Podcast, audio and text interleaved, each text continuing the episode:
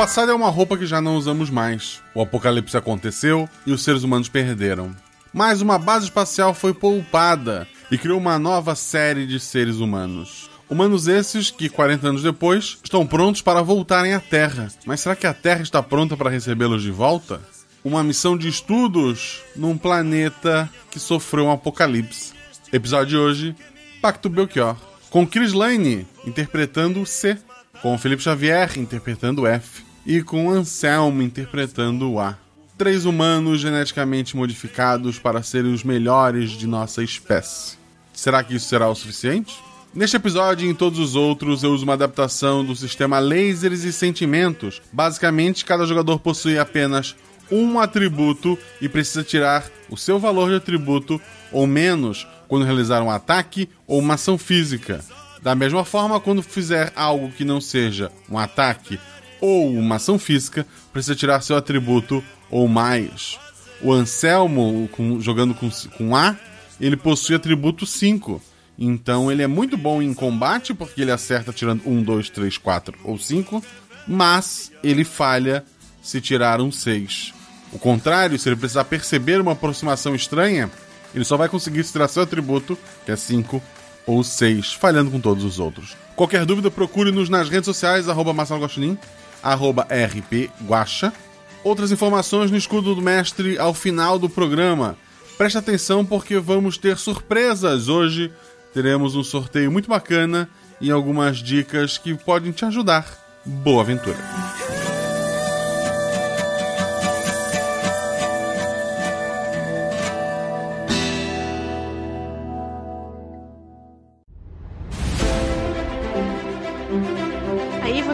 Vocês estão na taverna. Rola os dados. Bola de fogo! Chama o. Chama o clérigo! Se eu morri. Hora iniciativa. Então, não tem armadilha. Podemos ir. O que vocês fazem? Tá, tá. É, eu amarro uma corda nelas e uso como arma. Eu ataco. O mago lança seu Thunderbolt mais 15 no Beholder. Eu quero rolar percepção, posso? Tem algum lugar para se esconder? Ah, falha crítica. Ataque de impunidade! Erro, mano! Chama o clérigo! RPG Realidades Paralelas do Guaxinim, sua aventura de bolso na forma de podcast, uma jornada completa a cada episódio.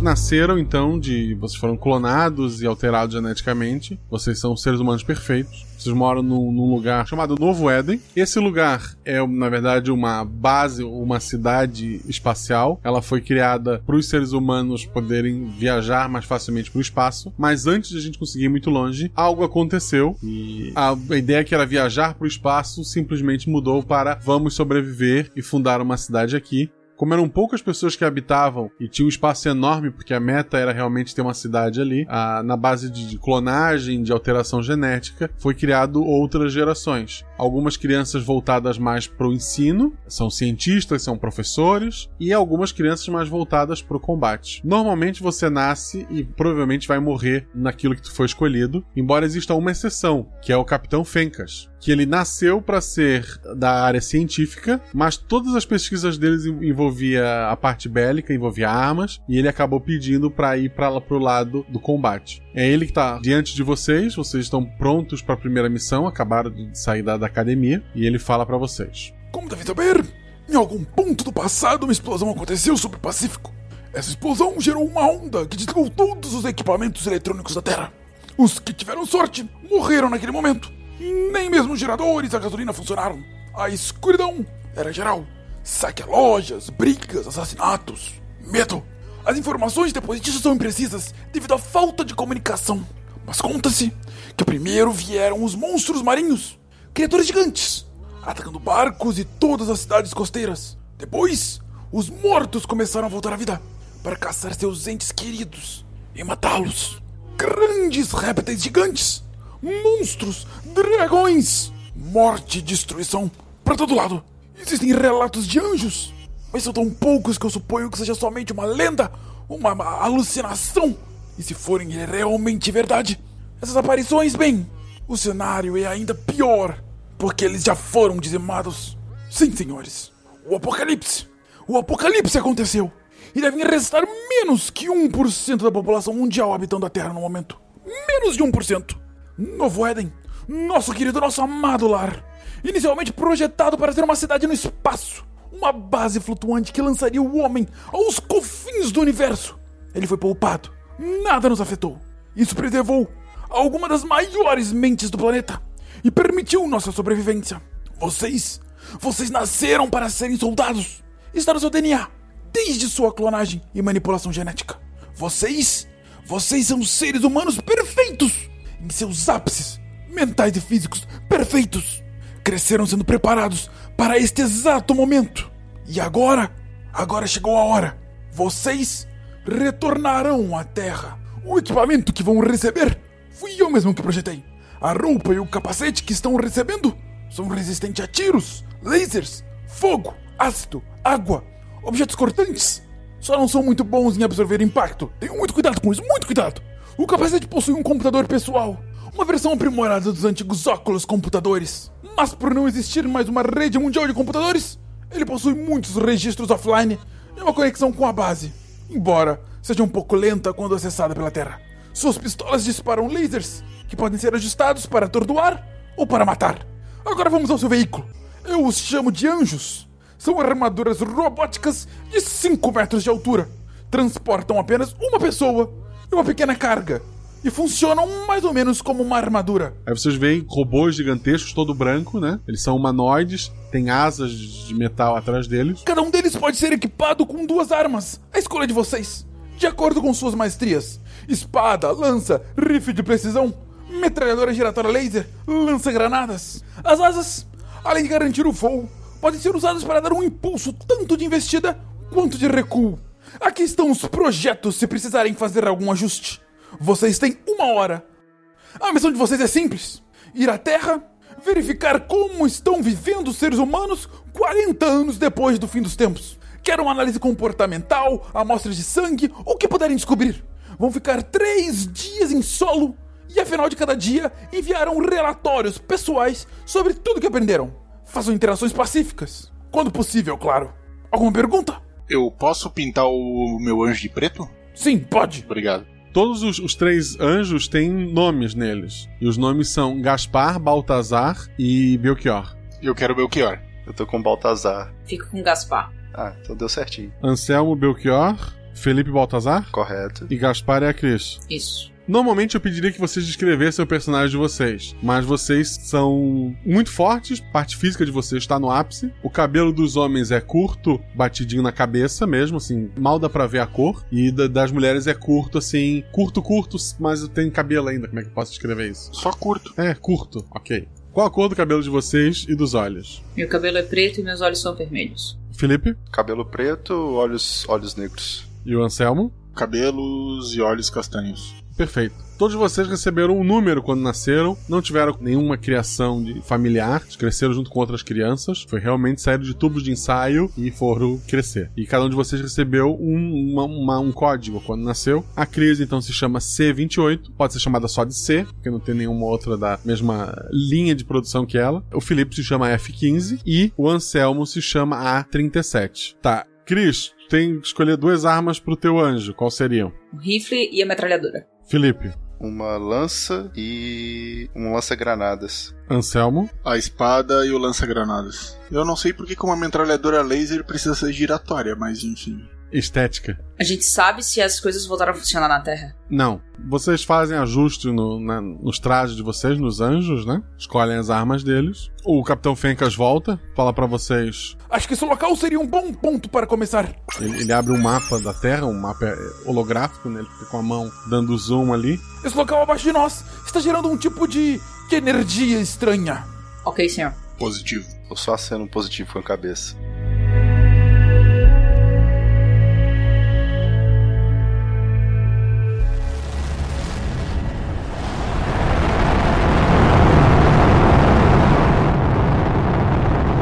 Vocês são praticamente lançados em direção à Terra, né? Estão no espaço. Vocês sentem muito calor durante a reentrada, mas logo passa. O projeto do- dos anjos realmente funciona, o que é maravilhoso, porque é a primeira vez que eles são testados assim. E vocês conseguem pousar em solo.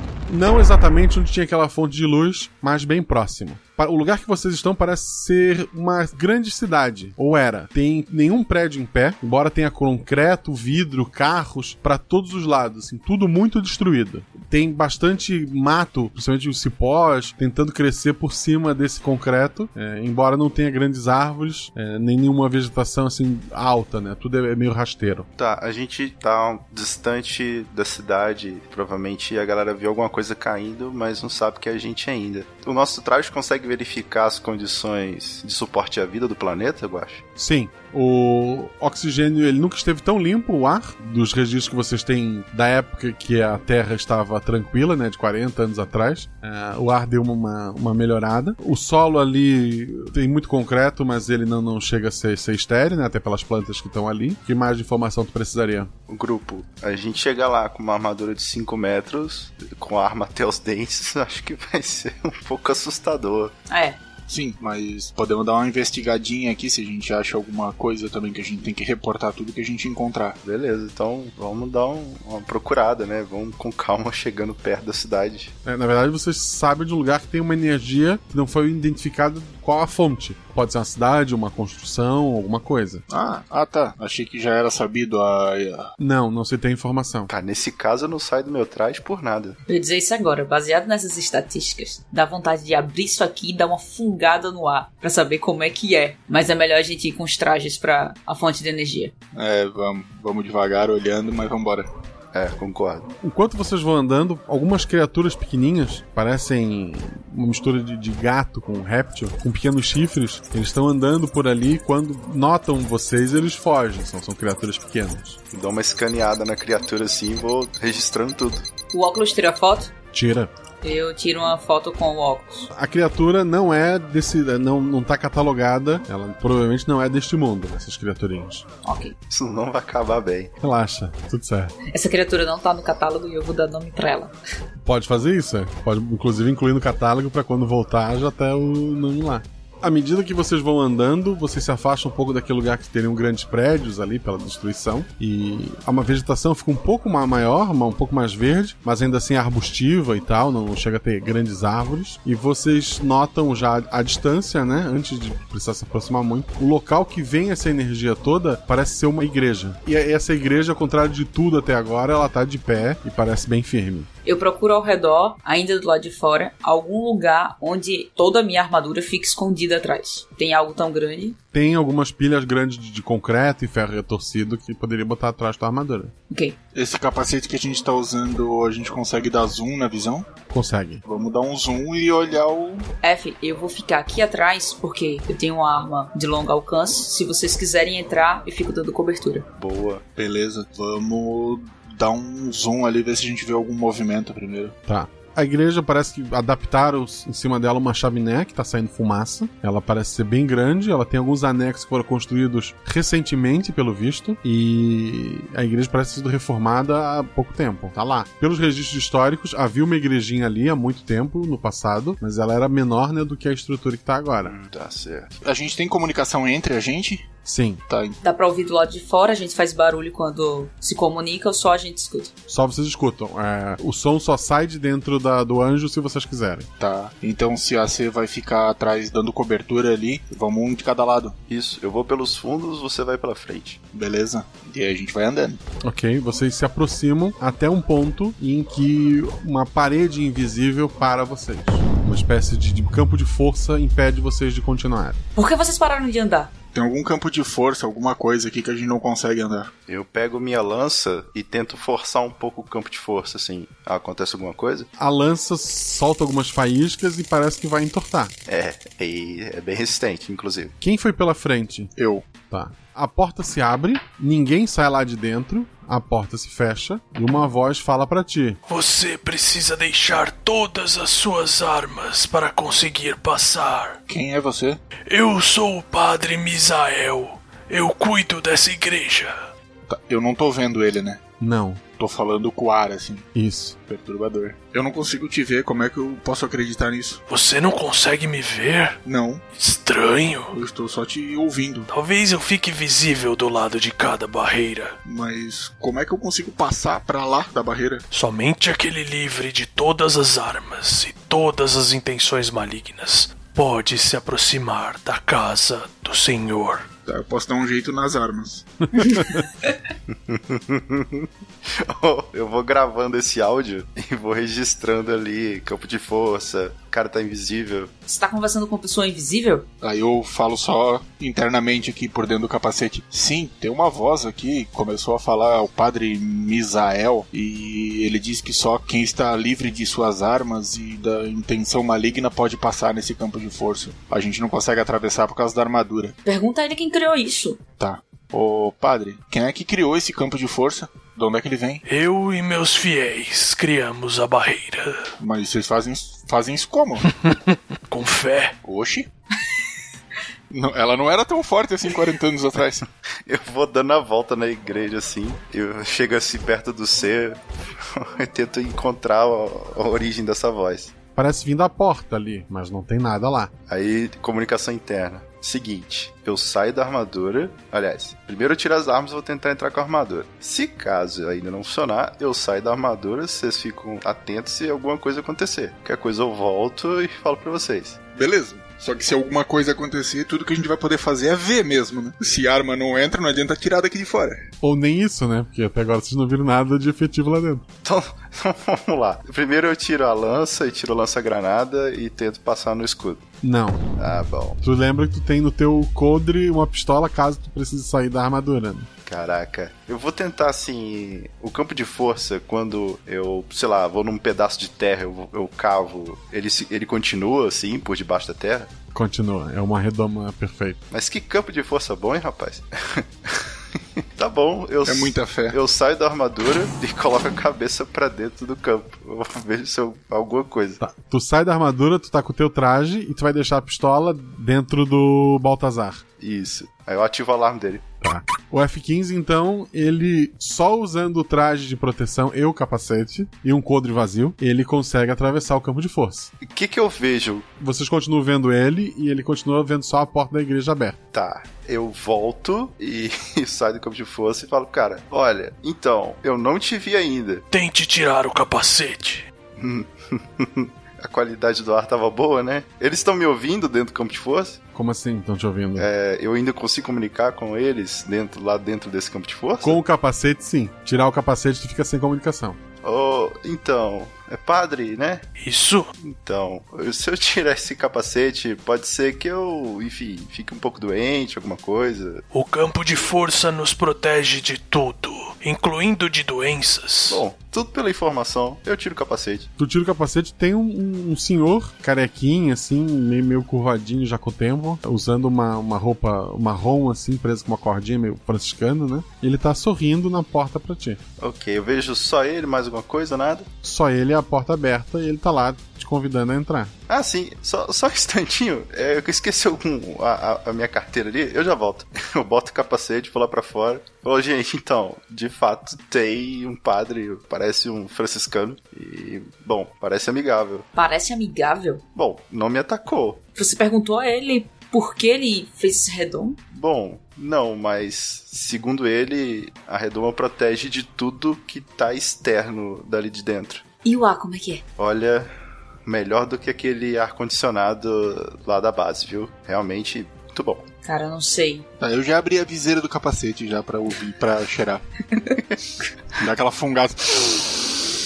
Tá, tu abriu o Belchior e abriu o capacete. É, dá pra abrir ele, mas continuar ouvindo eles? Sem o capacete, não. Não, não, não quero tirar o capacete. Não tem uma viseira assim que tu abre só pra entrar um ar? Tipo de moto? Tipo de moto. Não, é um capacete, ele entra na cabeça e fecha. Não tem uma viseira. Não, então eu deixo o capacete chato. A tecnologia de capacete não evoluiu muito. Mas é pra aguentar pressão no espaço, se precisar. Ah. Daqui de fora eu não vou cons conseguir proteger vocês. Ou a gente solta tudo e entra, ou alguém vai ter que ficar aqui fora, mas. É, mas eu acho que não adianta muito, tem que tirar tudo para entrar. Eu acho que o que ficar aqui fora não vai conseguir entrar como proteção também, entendeu? Não adianta você ficar aqui e tentar lançar uma granada, a granada vai bater nesse escudo porque a arma não entra. Ou tentar dar um tiro. É, mas a gente vai deixar todo esse equipamento aqui. O equipamento, ele se tranca e ele obedece, ele só atende a vocês, né? Ah, tudo bem. Qualquer coisa a gente sai correndo e faz. então vamos todos? Vamos. Vamos. Tá, então eu saio, abro bem devagar, assim, tirando o capacete e dou aquele. Ao tirar o capacete, tu vê que tem realmente alguém parado na, na frente da porta da igreja, que antes tu não via. Eu, estendo a mão, senhor padre, eu sou F15. E cumprimento ele. Ele não, não aperta a tua mão, ele faz só um, uma, uma reverência com a cabeça. Por que não entramos para conversar? Ah, o de ombros foi bom. Ah, acho que o protocolo é, está um pouco desatualizado, gente. Tá, eu, me, eu vou seguindo eles, mas me mantenho atrás como alguém que ainda tá dando cobertura. Eu fico do lado contrário do F. O F fica de um lado e eu do outro. Qualquer coisa, capacete vira arma. O capacete passou com a gente ou achou ele ficou lá do lado de fora? O capacete passa com vocês, mas vocês só enxergam o padre se estiver sem o capacete. Tá.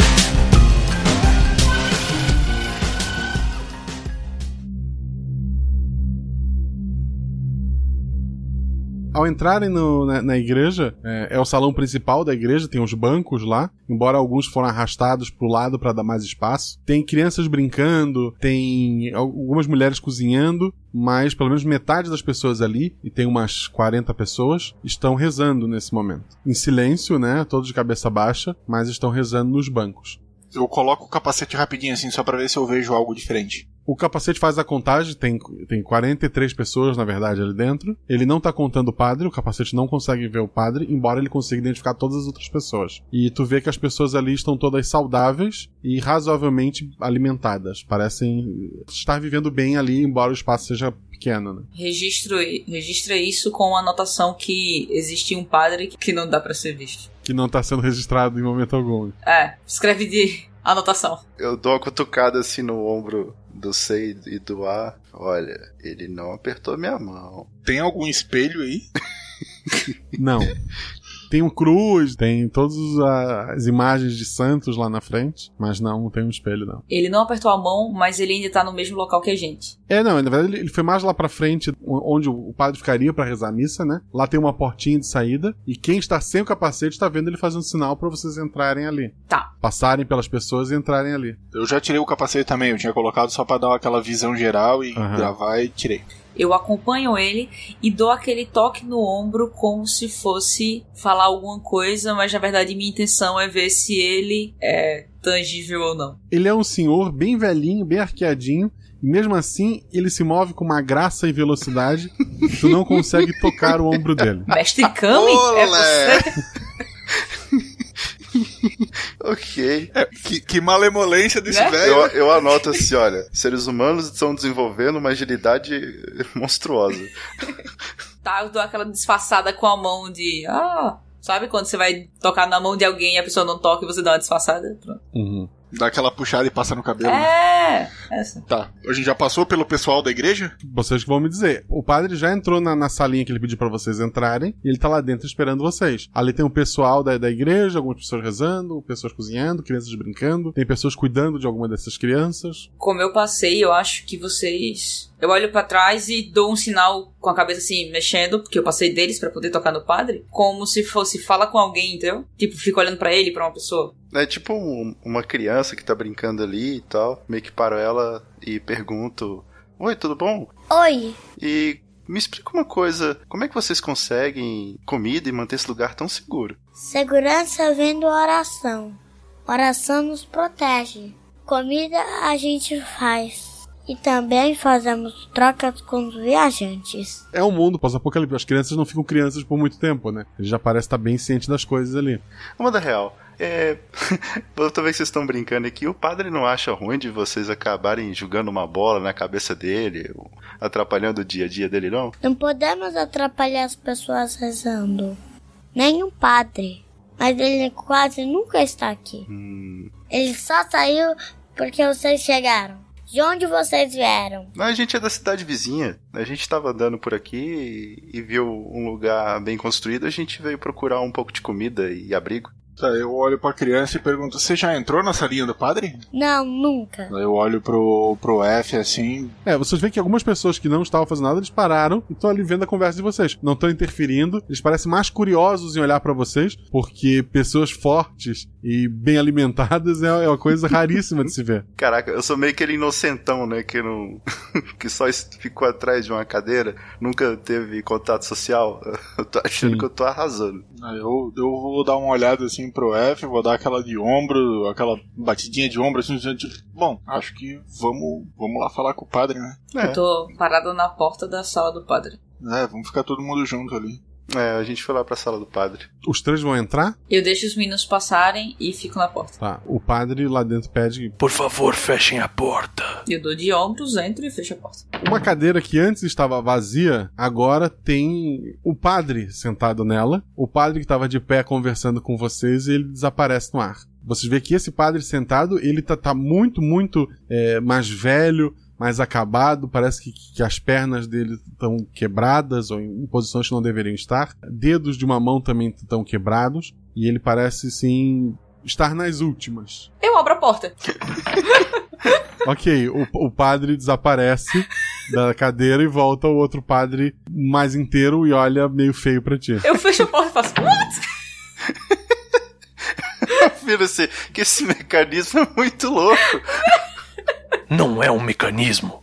Eu estou fazendo isso e é extremamente cansativo. Ah, desculpa, foi só curiosidade. Vocês vieram de muito longe. O que querem aqui? Nós viemos verificar como as coisas estão, se o local é seguro, se podemos retornar para a Terra. A gente estava vivendo no espaço. Ele, ele parece bem chocado com, com o que vocês falam. Não imaginei que fosse tão longe. E eu não imaginei que o senhor podia sumir e mudar de cor. É, o, o, que o senhor faz é muito mais chocante do que a gente faz. Ah, estou velho demais para tudo isso. As pessoas lá fora precisam de mim, de minha proteção, e esse corpo não está mais aguentando. Eu evito de interagir com as pessoas, mas senti a presença de vocês e acho que podemos nos ajudar. O senhor disse proteger. De que exatamente? O mundo lá fora é cheio de demônios, de criaturas e saqueadores. Mas com o meu poder e a fé, a fé das pessoas aqui, conseguimos criar uma barreira de segurança para elas. Seu poder? De onde vem seu poder? Eu quero que isso fique apenas entre nós. Tudo bem. E que prometam que vão pensar bem na minha proposta. Uhum. Ele se inclina para frente. Vocês veem que das costas dele tem dois cotoquinhos do que seriam asas. Olha só. Você é um anjo? Desconfiei pelo nome. Eu servi a Miguel e tentamos ajudar os mortais, mas fomos traídos. Bem, isso não vem ao caso agora. A missão de vocês é estudar, não é mesmo? Sim. Estudar, investigar, pesquisar. Com uma grande quantidade de armas. Mas eu entendo, é um mundo perigoso. A gente não sabia o que ia encontrar aqui, a gente não sabia que poderia haver pessoas aqui. A gente veio preparado para tudo. Há alguns meses chegou aqui uma mulher que estava grávida. Infelizmente, ela veio a falecer no parto. O pai da criança claramente não é deste mundo. A presença da criança aqui me enfraquece cada dia mais. Mas é um bebê. Ele não tem culpa de nada.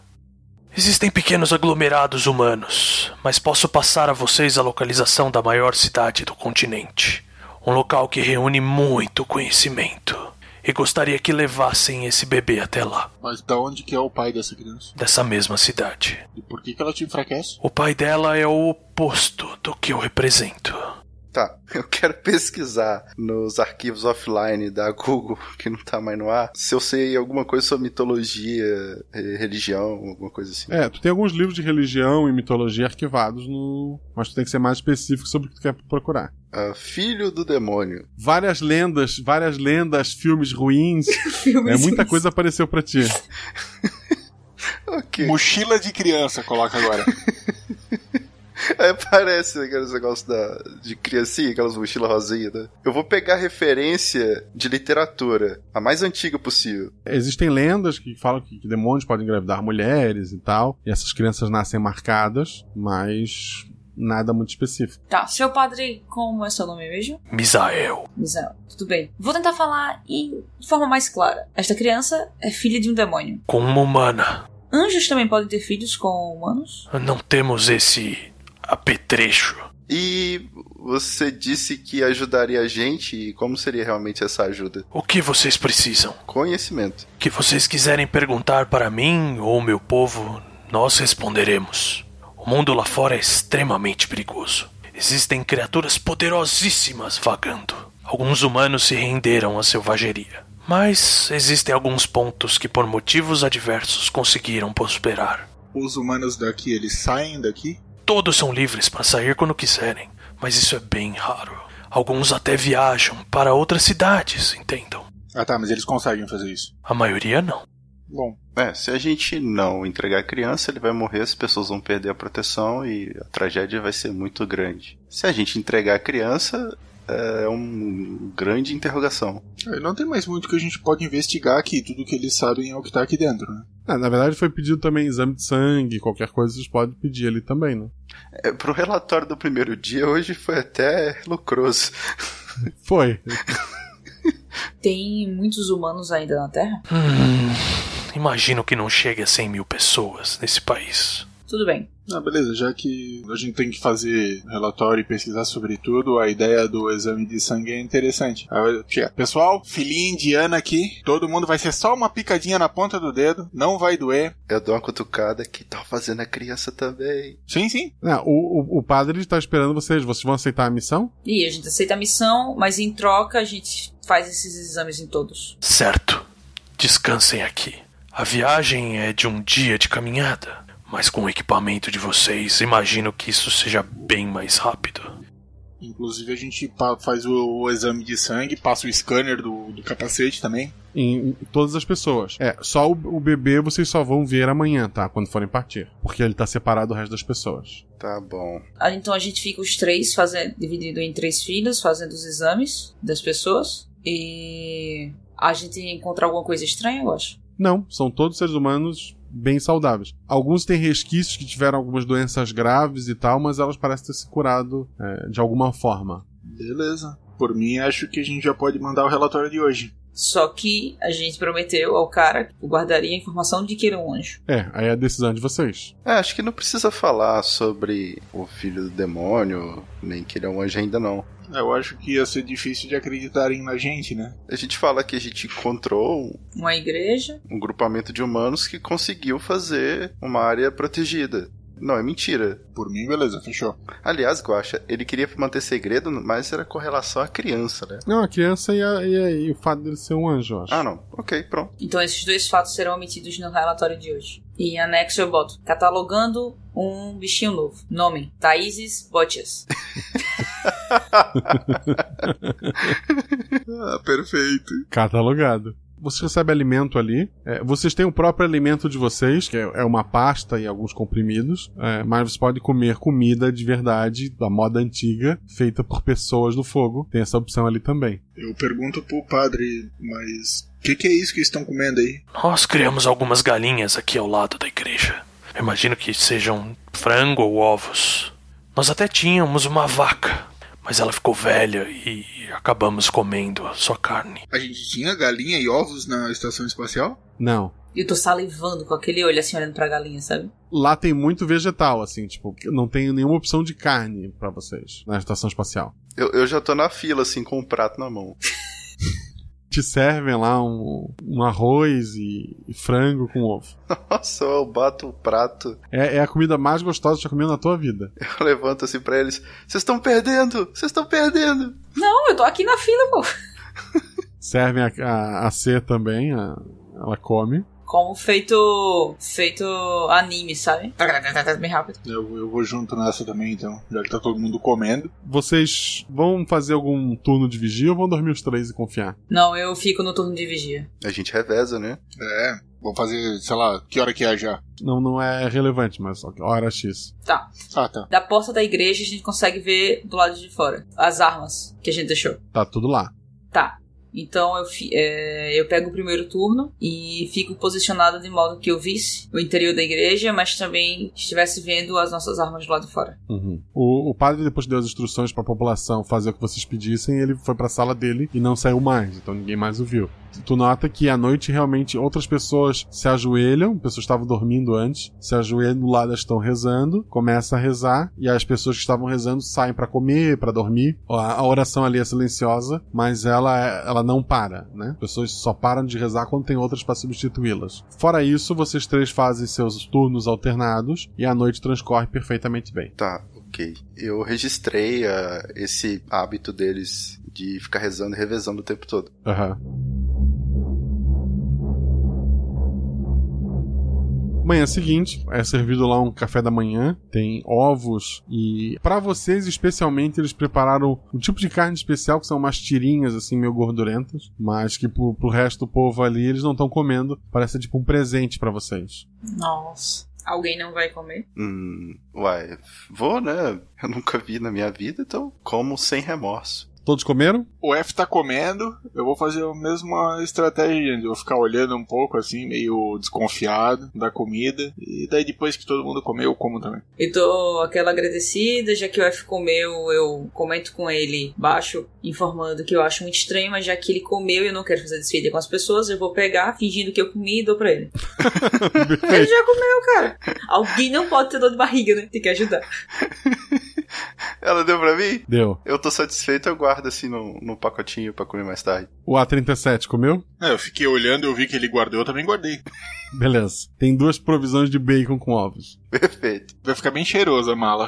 Ó, essa é maior comida que eu comi na minha vida. É lógico que eu vou guardar pra comer mais tarde. O padre abre a porta dele, ele sai. Junto dele sai uma mulher. O rosto dela tá muito branco, assim, cheio de, de olheira. O cabelo dela ressecado, assim, bem, bem danificado. Ela tá muito, muito magra. Essa realmente parece doente comparado com os outros ali. Ela segura no colo um bebê. E ela parece bem aliviada em estender a mão e passar pra vocês. É, eu pego o bebê. Ok. O bebê, ele é um bebê lindo, bochechudo, cabelo escuro, olho claro. Ele tem uma, uma mancha, faz um símbolo bem estranho na testa e o mesmo símbolo na mão dele. Daí eu lembro do que eu li daqueles relatos antigos. Sim, é uma marca de nascença muito estranha pra ser aleatória. Tá certo.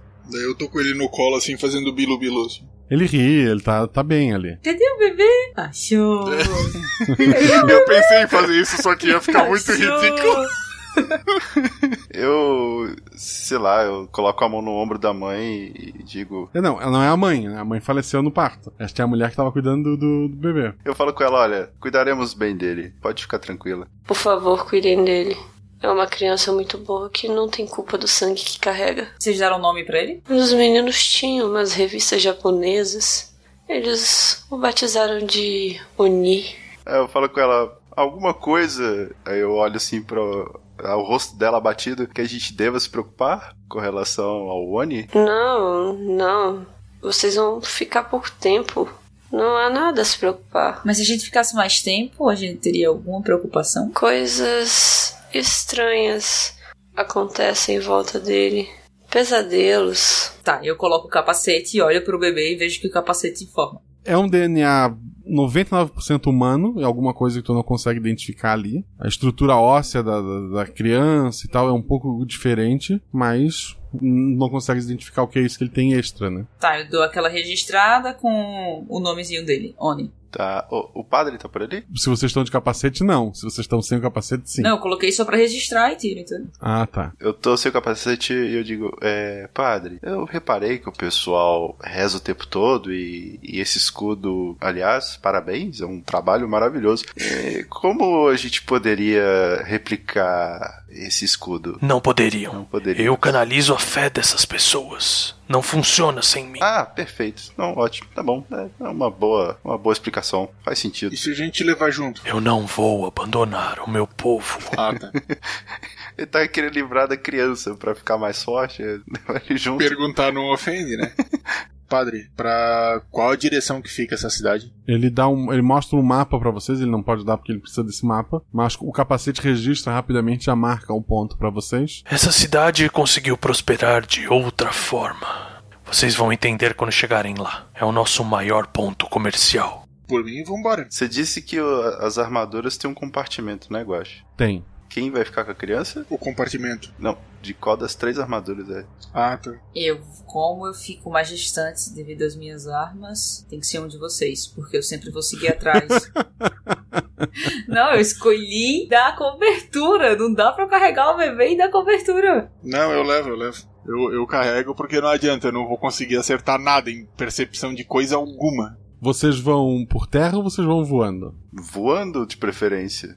Voando. Pela maneira como os anjos são construídos, com a velocidade e até pelo compartimento ficaria sem ar, não dá pra levar o bebê voando. Então a gente vai por terra. Pelo menos um vai ir por terra e os outros dois podem ir só voando, né? Tá, eu acho que se você tem uma, uma parada mais de cobertura, assim, você pode ir voando por cima da gente. Combinado. E a gente vai andando. Eu vou na frente, tu fica atrás com a criança. Ele vai na frente, o A vai, vai atrás e eu vou mais atrás voando, vendo os dois e observando o que, o que tem ao redor. Certo. Joga dois dados C. 5 e 4. Tu nota bem mais à frente de, de vocês, por estar voando e tal, que tem uma criatura, parece humana, humanoide, né? Só com o corpo cheio de, de escamas, com chifres retorcidos na cabeça, e ele tá puxando uma outra pessoa, aí sim, um ser humano, preso numa corrente. Ele tá só passando e vai acabar cruzando com vocês em algum momento. Ele tem uns dois metros de altura. Gente, para aí. Tem uma criatura muito estranha lá na frente. Tem algum outro caminho que a gente pode tomar para não dar de frente com ele? Vocês podem desviar o caminho, sim. Deixa eu mandar a foto primeiro para vocês. Eu tiro uma foto da criatura e mando para eles. Eita, bicho feio. Agora que eu vi, é, provavelmente essa pessoa que tá amarrada na corrente tá amarrada sem consentimento, né? Sem consentimento. E aí? Querem salvar a pessoa? Eu posso tentar meter bala daqui. Pode ser também, mas eu tava pensando em deixar chegar mais perto pra gente ver mais claramente. Tipo, sair do caminho, mas continuar monitorando ele. Vocês são robôs de 5 metros de altura, tá? Lembrando disso. Tudo bem, é um campo aberto, tem árvores, tem prédios, tem alguma coisa nesse caminho? Concreto, aço retorcido para todo lado, carros virados, ônibus amassado. É uma cidade que foi devastada no, no- durante o apocalipse. Faz assim: A, que tá com o bebê, você fica escondido. Beleza. F, se aproxima dele, que eu te dou cobertura e fico observando de onde eu tô. Tanto o A quanto o F que tá indo resolver isso. Certo. Ah, e agora eu sou um robô de 5 metros de, de altura, agachado atrás dos concretos retorcidos, fazendo bilu-bilu numa criancinha. Isso. que cena maravilhosa. Ele tá vindo na minha direção. Ele tá andando na mesma direção que vocês, sim. Ah, se eu atrasar, ele vai tipo que andar mais, né? É. Pode encontrar com ele, F. Tô, tô dando cobertura. Eu encontro e faço um sinal com a mão assim. Opa! Eu tô com um rifle apontado de longe pra cabeça do bicho estranho, observando o que vai acontecer. Ele te olha meio estranho e cumprimenta de volta. Sim! Quer fazer troca? Hum, o que que você tá trocando aí? Eu troco esse homem pelo, pelo robô? Não, não, não. Ele tá pedindo muito, rapaz. Por, por uma de suas armas, então? Eu tenho uma coisa muito mais interessante. Você já ouviu falar num tal de é, fatia de gordura? Cara, é uma delícia. Não, eu não preciso de alimento. Se eu quisesse, eu ia. Eu comeria esse humano aqui, ó. Eu falo no comunicador. É, parece que eles fazem mercado escravo de pessoas ou comida delas. Diz que a armadura é muito valiosa, que você precisaria mais de um humano, mais do que um humano, e pergunta onde ele conseguiu isso. Onde ele conseguiu o humano. Boa. Ah, você tá querendo muito pouco, rapaz. Essa armadura custa muito mais humano. Aliás, você me consegue mais humanos? É difícil. Eles pouco e muito escondidos. Hum, entendo. Você é um caçador. Não, eu faço trocas. Esse, esse eu troquei por um revólver sem, sem munição. E onde você troca exatamente? Com outras criaturas que acabam encontrando. É, criatura forte, como, como você. Ah, certo. Por acaso você faz negócios por uma cidade que tá mais aí pra frente? Não, não, eu não posso me aproximar de lá. Vai, uh, alguma coisa te impede assim? É porque é, ter, é território de alguém muito maior. aí eu digo assim, ó, F, faz uma troca com ele. Troca o humano por uma bala sua. uma bala, uma granada, vai sobrar nada do humano pra contar a história. Uma granada, ele tá com um ser humano preso perto dele, lembrar É, disso. não, a granada não. Ah, tá, tu não tem, tu não tem arma de fogo, né? A de fogo é lança-granada. E tem uma lança. É, C, você consegue acertá-lo daí, de onde você tá? Eu espero que sim. Tá, me lembrem disso. Qualquer ataque dentro da armadura, três dados. Ok. Então, eu viro pra galera. Olha, a gente tem duas opções. A gente segue viagem, esquece do que a gente viu, a gente conseguiu uma informação boa. Ou B, a gente tenta salvar esse humano e, enfim. Diz a ele que troca o humano por uma bala. Ele dá o humano e eu dou a bala nele. É, é isso aí. Essa é a troca. Tá bom. Eu falo assim, uh, pensando bem aqui, eu acho que eu vou aceitar o seu negócio. Uh, mas primeiro passa o mano que eu te passo a arma. Ele tá bem desconfiado. Ele. Bom, primeiro, primeiro arma. Eu dou. Tá bom, eu, eu, eu agacho. eu finge que eu vou pegar a arma assim nas costas para passar pra ele. Seja feita a vossa vontade. Tem para todo o gosto dos meus dados. Deu 2, 6 e 5. O, o tiro acerta o braço da criatura, arranca o braço dela fora. O braço que segurava a corrente, inclusive. A criatura urra de dor. Eu vou matar você! Corre na, na direção do, do F, dá socos na armadura, parece não, não afetar nada. O computador não informa dano algum na armadura e ele tá socando a armadura. Eu vou apertar ele assim, ele diz só tem dois metros, eu tenho cinco, né? Eu vou Sim. segurar ele e, e vou falar assim, então, é, gostou da troca?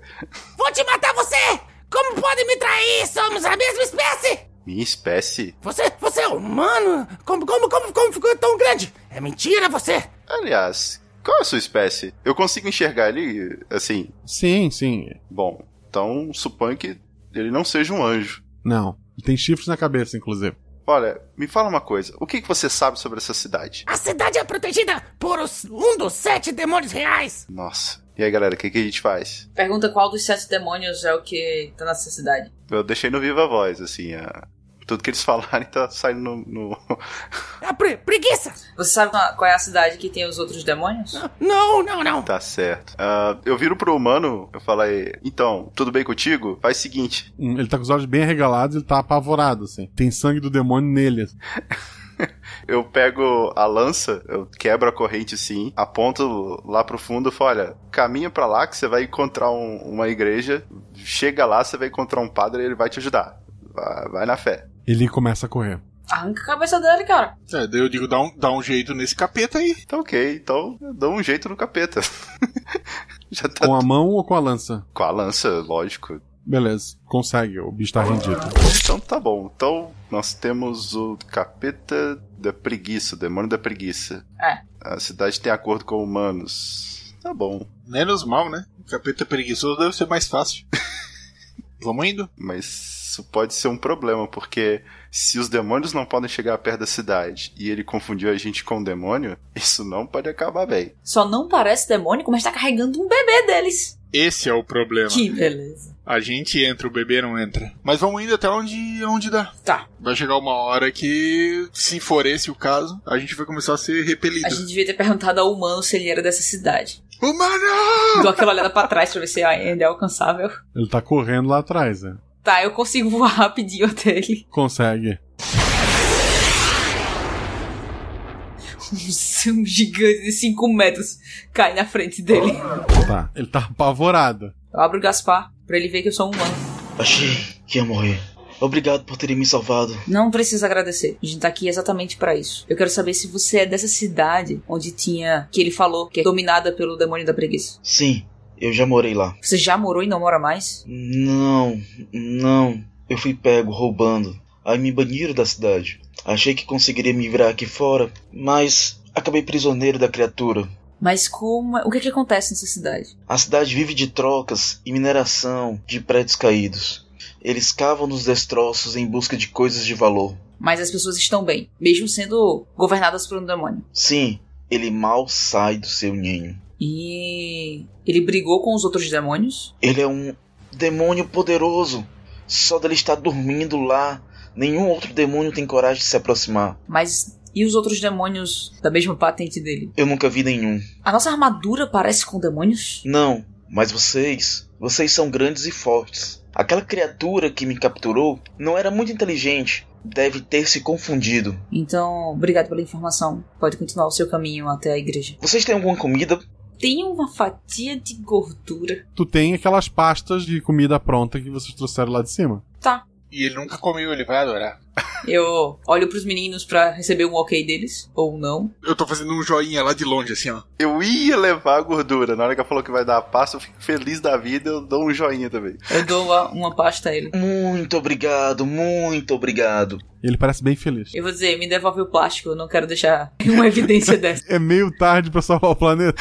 Ele, ele devolve. me devolve o plástico que a gente faz reciclagem. Ele devolve o plástico. Tá, eu deixo ele seguir, volto pros meninos e dou as informações que eu recebi, já que eu tava sem o capacete, né? Então eu tô achando que eu, depois de ouvir as informações, né? O que eu tô achando é que o que o, o grandão lá falou, de que nenhum demônio pode chegar perto, não é que não pode, é que nenhum tenta chegar perto, pelo que o cara falou. Uhum. Eu acho que a gente pode ir indo. Também acho. Também acho. A gente segue na mesma formação? Sim, funcionou bem, inclusive.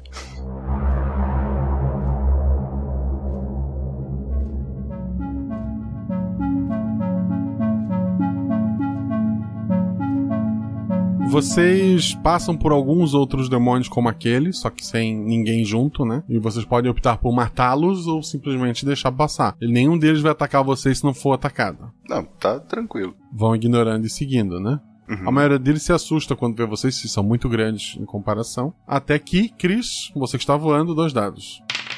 6 e 3. 3 é meu atributo. Você voando lá de, de cima, tu identifica mais à frente de vocês, a, a cidade meio que, que diminui, começa algumas regiões que pareciam fazendas antigamente. E tem uma procissão, pode ser descrita assim, ou um rio de mortos caminhando, de, de parecem é, zumbis. Eles estão na direção oposta de vocês, eles estão indo no sentido norte-sul, eles estão indo leste-oeste, tipo uma procissão gigantesca que parece não acabar indo de um ponto ao outro, como se fosse um rio de mortos. Gente, parou de novo. Tem uma coisa muito estranha ali na frente. Parece mortos caminhando e muitos. Muitos. Tipo, muitos, muitos? Muitos, muitos. Parece um rio de mortos descendo. E você acha que se você jogasse uma, uma granada ali no meio e abrir um buraco o suficiente pra gente passar? Não, não quero matar, não quero matar eles, eu quero fazer um, uma abertura. Tá, eu tento dar zoom, consigo ver mais alguma coisa, eu acho. O visor da C identifica, não há batimentos cardíacos nem calor vindo deles. Eles andam lentamente e são milhares. Pros dois lados que tu olhar, tem deles vindo. E pelo menos assim. Tá, mas eles são humanos, né? São humanos que morreram há muito tempo, provavelmente. Estão bem em estágio avançado de decomposição. Tá, beleza. A gente tem 5 metros de altura, vamos andando. Tá. O F tá indo na frente, né? Uhum. Quando a gente chegar mais perto, vamos dar uma olhada na largura dessa galera, assim, tipo, na largura do rio. Se for muito grande, pode ser um problema. Tá. Quem trouxe o lança-granada? Os dois têm. Bom, qualquer coisa, você falou que tem ruínas de prédios, essas coisas, né? Ali menos, ali é uma região mais de fazenda. Eu vou fazer o seguinte: é, eu vou voar e vou voar assim para uma direção distante do grupo. Vou pegar minha espada e bater um pedaço de ferro assim bem forte. Eu posso voar, mas voar não pode. Eu vou tentar atrair esse povo para longe desse caminho. Eles parecem não prestar atenção em barulho algum e só seguem sentido leste-oeste, sem olhar pro lado. Bom, não segue barulho. É, então, ok. é, gente, não funcionou. tá, vamos tentar cruzar. O A não vai passar com a gente. Tu tenta passar primeiro, eu fico dando a cobertura daqui de cima, ver o que acontece. Coisa Beleza. você corre, enquanto eu uso a metralhadora, e aí tu joga uma granada quando tu estiver na distância. Tá certo. Então eu vou caminhar no meio da multidão e fazer aquele jacarezinho na onda. Tá, a C tá voando. Uhum. O F entrou no meio da multidão. Uhum, entrei. Tá. Que largura que tem esse rio aí de gente? 30 pessoas. Mas a hora que o F entra em contato com o primeiro, eles começam a agarrar a armadura. Tipo, vocês já viram Guerra Mundial Z, né? Já. Sim. Eles começam a subir um em cima do outro e começam a se agarrar na armadura.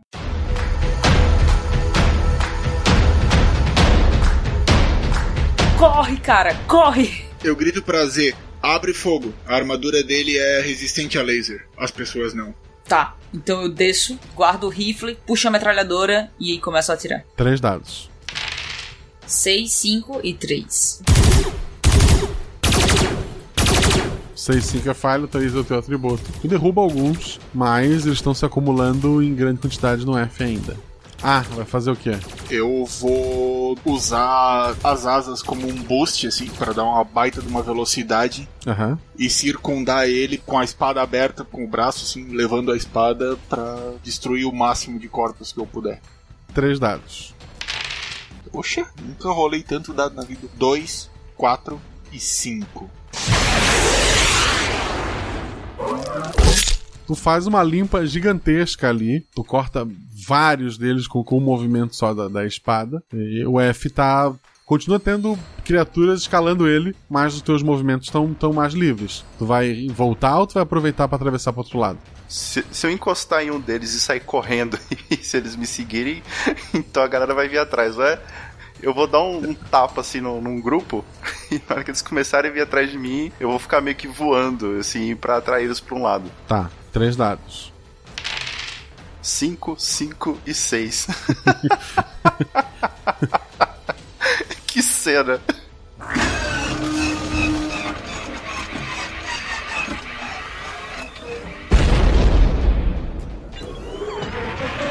A hora que tu vai voar, a- as asas, na verdade, elas têm aberturas como se fosse uma, uma turbina que puxaria. Tu puxa uma das criaturas e escuta uma explosão vindo dessa asa e tá saindo bastante fumaça do teu, do teu anjo. Ele parece que não vai voar mais e começa a piscar vários alertas vermelhos na tua tela principal. Ah, Baltazar. Corre.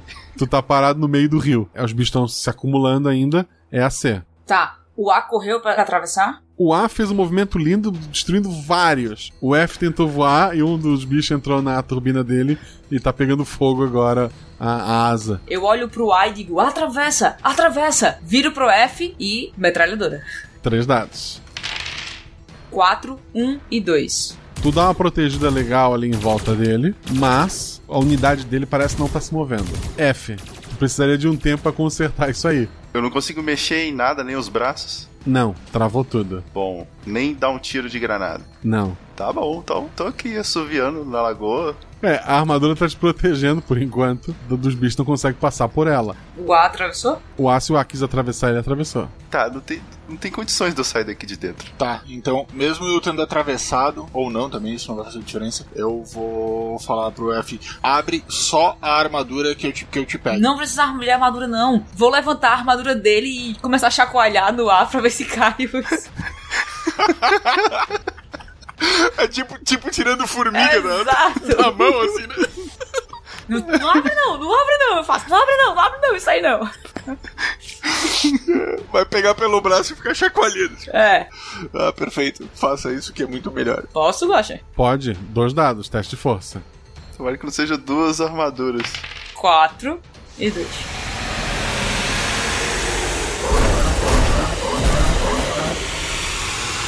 Consegue levantar ele um pouco, dá uma chacoalhada, cai alguma das criaturas e ainda tem alguns pendurados por ali, mas menos agora.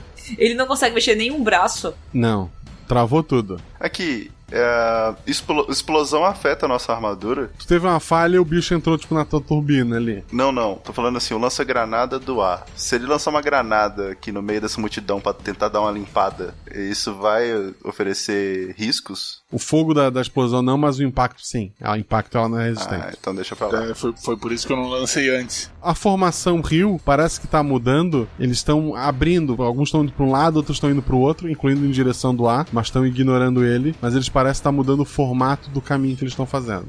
Eu vou ficar bem em pé, assim, bem retinho, parado, só deixando passar. Depois de um tempo eles param e estão formando um círculo em volta de vocês que cada vez está maior. Mas eles não estão tentando chegar perto, eles só estão Não. ali. Eles estão fazendo um círculo em volta de vocês e esse círculo está cada vez mais grosso, né? Com mais pessoas. Tá, já que eu tô voando, eu vou usar a velocidade pra bater neles e abrir espaço pra gente sair do círculo, tá? Agora vocês têm que correr. Todos rolem um dado. C28, quanto? 5. Tu notou. F15. 5. Tu notou. A37. Cara, eu nunca vou notar nada. É, 4. Voando acima de vocês, o Alan notou isso, tem o que parece ser uma criatura, como se fosse uma, uma grande sombra negra, segurando o que parece uma foice. E ela tá descendo para atacar um de vocês. E quem é a primeira ação? Do bicho. Uh, um Anselmo, dois Cris, três Felipe. É claro. Três. É, mas tu pelo menos viu, cara, viu o negócio. É, eu vi a morte chegar. Literalmente. a criatura cai com a, com a foice de cima para baixo, cortando, e arranca o braço da armadura do F-15, ou do Baltazar. Mas hoje é o dia, hein?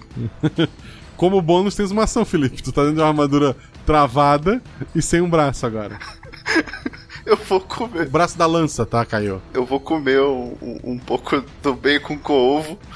Pode ser minha última refeição. Ai, eu preparo ali minha pistola, abro a armadura e corro como se não houvesse amanhã. Vai abrir a armadura e correr. Perfeito. Na direção do, do ar, existe um círculo de mortos em volta de vocês, né? Tão distante, mas estão lá. Não, mas aqui, eu não consigo segurar na, na C, não? Ela tá voando? Pode sim, pode. Dois dados. Preciso de um acerto de, de força. Vamos lá. 6 e 1. Um. É, 8 ou 80, sempre. É, um te garante que tá pendurado no braço da, da C. Nossa, mas tô igual o filhote macaco ali. Tá. C, tu não pode usar as armas de fogo porque um dos teus braços tá segurando o teu amigo. O que tu faz? Eu tenho que levar ele para fora do círculo, eu tô voando. Tá. Tu vai abandonar o Anselmo ali, é isso. Tá tão largo o círculo assim? Tá, assim. Não, a tua ação é. Tu consegue sair do círculo, mas tu não tem tempo de voltar. Vai voltar na próxima ação. Tá. O que eu faço é, eu pego com uma mão o Felipe, tá? Certo. Levanto ele para ele ficar fora do círculo e o segurando ele e uso a velocidade para tentar abrir espaço no círculo de mortos, tentando deixar espaço pro ar passar. De forma que a minha armadura bata nos mortos, mas o F não seja atingido porque ele tá sobre minha cabeça. Se eu tenho 5 metros, cada braço vai ter tá bom, parece plausível. Eu quero dois dados. Tens que tirar daí mais que, que. Pelo menos um deles mais que três. 3 e 5. 3 é meu atributo, 5. Perfeito. Mas aí tua ação acaba. Tá, mas eu abri espaço Abriu. e tirei o F, né? Tirou. A37, ação.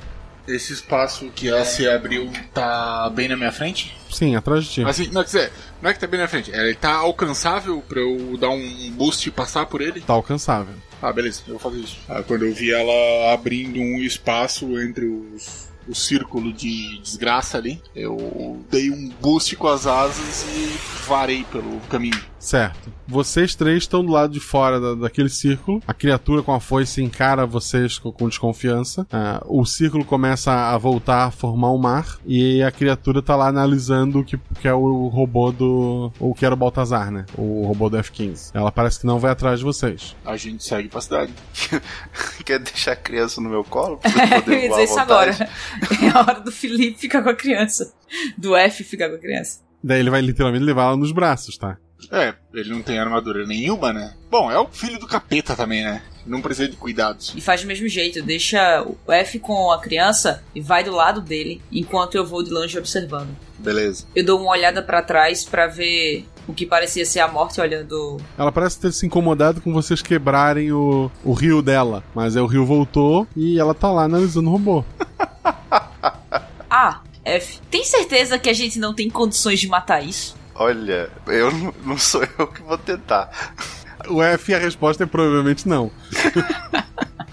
ah. Eu entrego o bebê pro F, olho pra morte lá pro, pro bicho e dou uma sarrada no ar com aquele monstro de 5 metros. Assim. Justo. E daí ficou aquela pose assim de, de altivo. E aí, vai cair dentro? O bicho tá lá. Ah, quer matar o bicho? Você pode jogar uma granada e eu posso descer a metralhadora ao mesmo tempo. Bora. Tá. Três dados cada um. F, tu vai ficar perto pra ver o que vai acontecer? Eu, antes de. Ó, nem rolei o dado. Antes de fazer, olho para ele e faço. Fica num lugar seguro que a gente ainda consiga te ver. Eu arrumo um carrinho de supermercado que tava no chão, coloco a criança e te ali bonitinho, filho do capeta. Eu vou em direção a uma ruína e fico lá dentro. Eu e a C olhamos para ele de um jeito que ele escuta. Sem a gente falar, ele escuta. Run! 2, 4 e 5. 3, 2 e 3. Tá. O teu atributo é 3, inclusive, É. né? Tá. E o meu é 5. Descreve a atuação A. Eu vou lançar três granadas na morte e depois de lançar elas pra fazer um movimentozinho assim, eu vou dar um, um boost pra lateral com as asas assim pra ficar preparado pra pegar ela de outro ângulo se caso precisar depois. Tá. Cris, a atuação foi? Minha ação é a metralhadora e eu faço um movimento com a metralhadora de forma que com que as balas cortem a cabeça do demônio. Vocês causaram quase o dano máximo possível, né? Primeiro as granadas explodem, pedaços da criatura caem. Ela é como se fosse feita de, de sombras, mas esses pedaços caem dela. Vocês veem que vários dos mortos que estavam caminhando, eles param. Mesmo não estando próximo à explosão, eles parecem que simplesmente param de funcionar. E eles começam a cair. A morte está bem, bem destruída com, com as granadas. Ela estende a mão para vocês de forma ameaçadora quando vem os tiros da metralhadora. E os tiros começam de, de baixo e vão até ela conseguir a mira pro pescoço e vão cortando e a criatura é completamente destruída do pescoço para baixo. Vocês notam um olho saindo do meio daquela escuridão, um olho vermelho cheio de raiva. Esse olho desaparece e todos os mortos param de andar e caem. Caramba. Ela, Parabéns. é, assim, vocês conseguiram um dano absurdo. Ela não morreu, provavelmente ela se mandou para se recuperar. Tá, ela não tá mais, ela não tá mais na nossa visão. Não. Eu vou até Baltazar e vejo se tem alguma chance daquilo voltar a funcionar. Vou fazer reparos nele? Se é, seria rápido, não? Não. Dá pra pegar a lança e o lança-granadas dele. Então eu pego o, o lança-granadas E eu pego a lança. e a gente vai atrás do F. Tá. O, o F tá brincando com o PB em algum lugar mais, mais afastado. Eu tô ali dentro de um carrinho de, supermercado, a gente tá descendo uma montanha assim. Uh! Parece seguro. Coloca os dois na tua mão e vai andando com eles na mão enquanto eu olho de longe. Se alguma coisa acontecer, tu desce eles. Assim a gente vai andar mais rápido e eles vão estar mais protegidos. Não, beleza. O F tá segurando a criança, eu pego o F, tipo, fica um segurando o outro assim. Sim, Inception. É. E vamos andando pra ganhar tempo e se algo acontecer, eu jogo eles dentro do buraco e a gente faz as coisas, e depois eu pego do buraco, essas coisas assim. Tá, uma pergunta. Eu percebi alguma coisa diferente segurando essa criança? Não. Tá, tudo bem. É uma criança fofinha com duas marcas estranhas. Essas marcas, se eu pesquisar alguma coisa, eu consigo encontrar? Nada. Ok, então tá bom.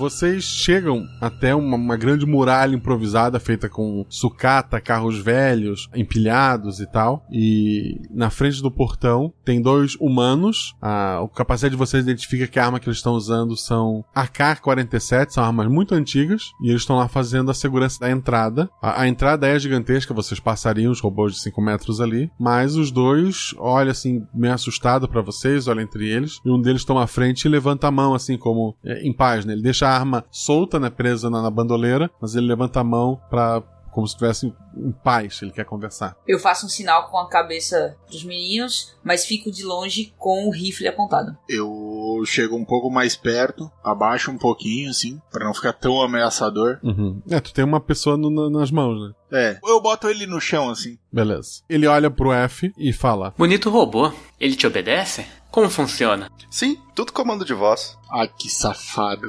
Você veio de muito longe? Veio pra trocar esse robô?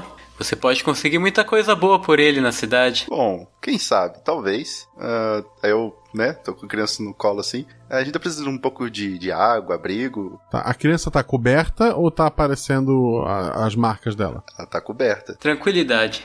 Só quero te avisar que quem comanda essa cidade é uma criatura muito poderosa. E se você arrumar encrenca aqui, não vai durar muito. É, tranquilo. É, o que, que, que mal poderia fazer? Verdade. Que mal poderias causar com algumas toneladas de metal que respondem a comando de voz e transportam armas maiores que um homem adulto? Hum. Não, tranquilo. Eles não, não, não vão atacar se tudo permanecer em paz. Certo, pode seguir. Ótimo, obrigado. Eles, eles ficam olhando e tal. Bom, pelo menos é só um humano. Então, É, um humano e um bebê. isso. O outro guarda, ele tira uma, uma- um ob- objeto do bolso, ele bate uma foto, parece uma câmera fotográfica antiga, ele bate uma foto tua e do, do- dos robôs seguindo. Beleza. Tá, A Cris vai passar pelo portão, pela entrada, ou vai voar por cima do, do Vou muro? voando por cima, olhando a cidade. Tô fazendo a guarda deles, como sempre estava fazendo antes, e observando a cidade pra ver se tem alguma coisa estranha. Pelo capacete eu falo, olha, quanto menos identificação eles tiverem da gente, eu acho melhor. Então, vocês podem sair na surdina, vocês não vão ter nenhuma identificação, se caso você sair do robô. Tudo bem, agora tu deveria ter perguntado alguma coisa sobre o demônio, onde ele fica. Só não chama de demônio, diz o líder deles, o governador da cidade. Não, mas agora com a gente dentro da cidade, acho que agora é tranquilo. É, a cidade ali bem perto da entrada tem muitas barraquinhas com todo tipo de bugiganga que foi desenterrada e o pessoal fazendo troca. Você nota que mais pra dentro da cidade tem uma. como se fosse mineração mesmo, o pessoal tirando concreto e procurando objetos. A cidade parece viver disso. Tem uma outra região que vocês veem alguns animais, algumas plantas que eles cultivam ali. E a cidade parece se, se gerir. E essa próxima entrada ali é a parte das trocas mesmo, é a parte comercial. Hum, agora você me deu uma ideia boa. A gente pode de fato ter algo de troca. O Baltazar pode ser uma moeda aqui de fato, que a gente pode usar. Mas o Baltazar ficou pra trás, né? Pois é, já tá lá no. Não, mas aí depois é só pegar, isso aí é tranquilo. Ficou lá pra trás, próximo a milhares de seres humanos mortos. que Sabe-se lá porque eles estavam fazendo uma fila ou alguém filou os corpos, né? Ah, então beleza. Bom, então partir pra feirinha e, pô, agora o que perguntar, né? Pergunta onde fica o, o governador da cidade. Fala, a gente fala com ele que a gente quer fazer uma troca, assim, de um, de um robô, talvez. E fala que ele tá. A gente deixou ele guardado num lugar e pede pra ele buscar, onde é que tem bastante porto-vivo. É a preguiça, ele vai mandar a gente buscar. É, tem esse um detalhe. Um dos vendedores te aborda assim, ó. Livros, livros. Conhecimento é poder? O que será que escondem essas páginas amareladas? Vamos trocar alguma coisa. O que você tem aí? O que você tem, homem prateado? Não, eu, eu só tô aqui só olhando. Não quero nada, não. Mas aqui, você sabe me dizer onde que fica a casa do líder da cidade? A gente olha meio estranho. Ele dorme na praça central da cidade. Ah, certo, certo. Ah, alguma coisa? Sabe como é que é? Forasteiro. Alguma coisa que eu deva me preocupar? Não. Enquanto ele estiver aqui, não existe nada para se preocupar. Ele nos protege. Não há local tão seguro quanto este, eu te garanto. Tá bom, obrigado, viu? E qual é o nome dele mesmo? É o Preguiça. Preguiça. É um bonito nome, aliás. Tá certo. Se caso eu precisar de alguma coisa, eu volto aqui para negociar. Livros, muitos livros, conhecimento. Se eu soubesse ler, eu nem precisaria vendê-los. Tá certo, tá certo. Eu viro pro pessoal e falei, gente, centro da cidade, mas. Sei não. É só entregar a criança? É só isso mesmo? Não, não entregaria a criança, agora eu quero observar. Não vou entregar a criança a um demônio. A criança é filha do demônio. Tá, abandono parental, né? Porque ele já não quis a criança, não foi à toa. Se ele enfraquecia o anjo, será que era só o anjo mesmo que ele enfraquecia? Talvez ele não enfraqueça também o demônio? Então, eu acho que a gente chega perto e mostra a criança pra, pro demônio. E vê a reação.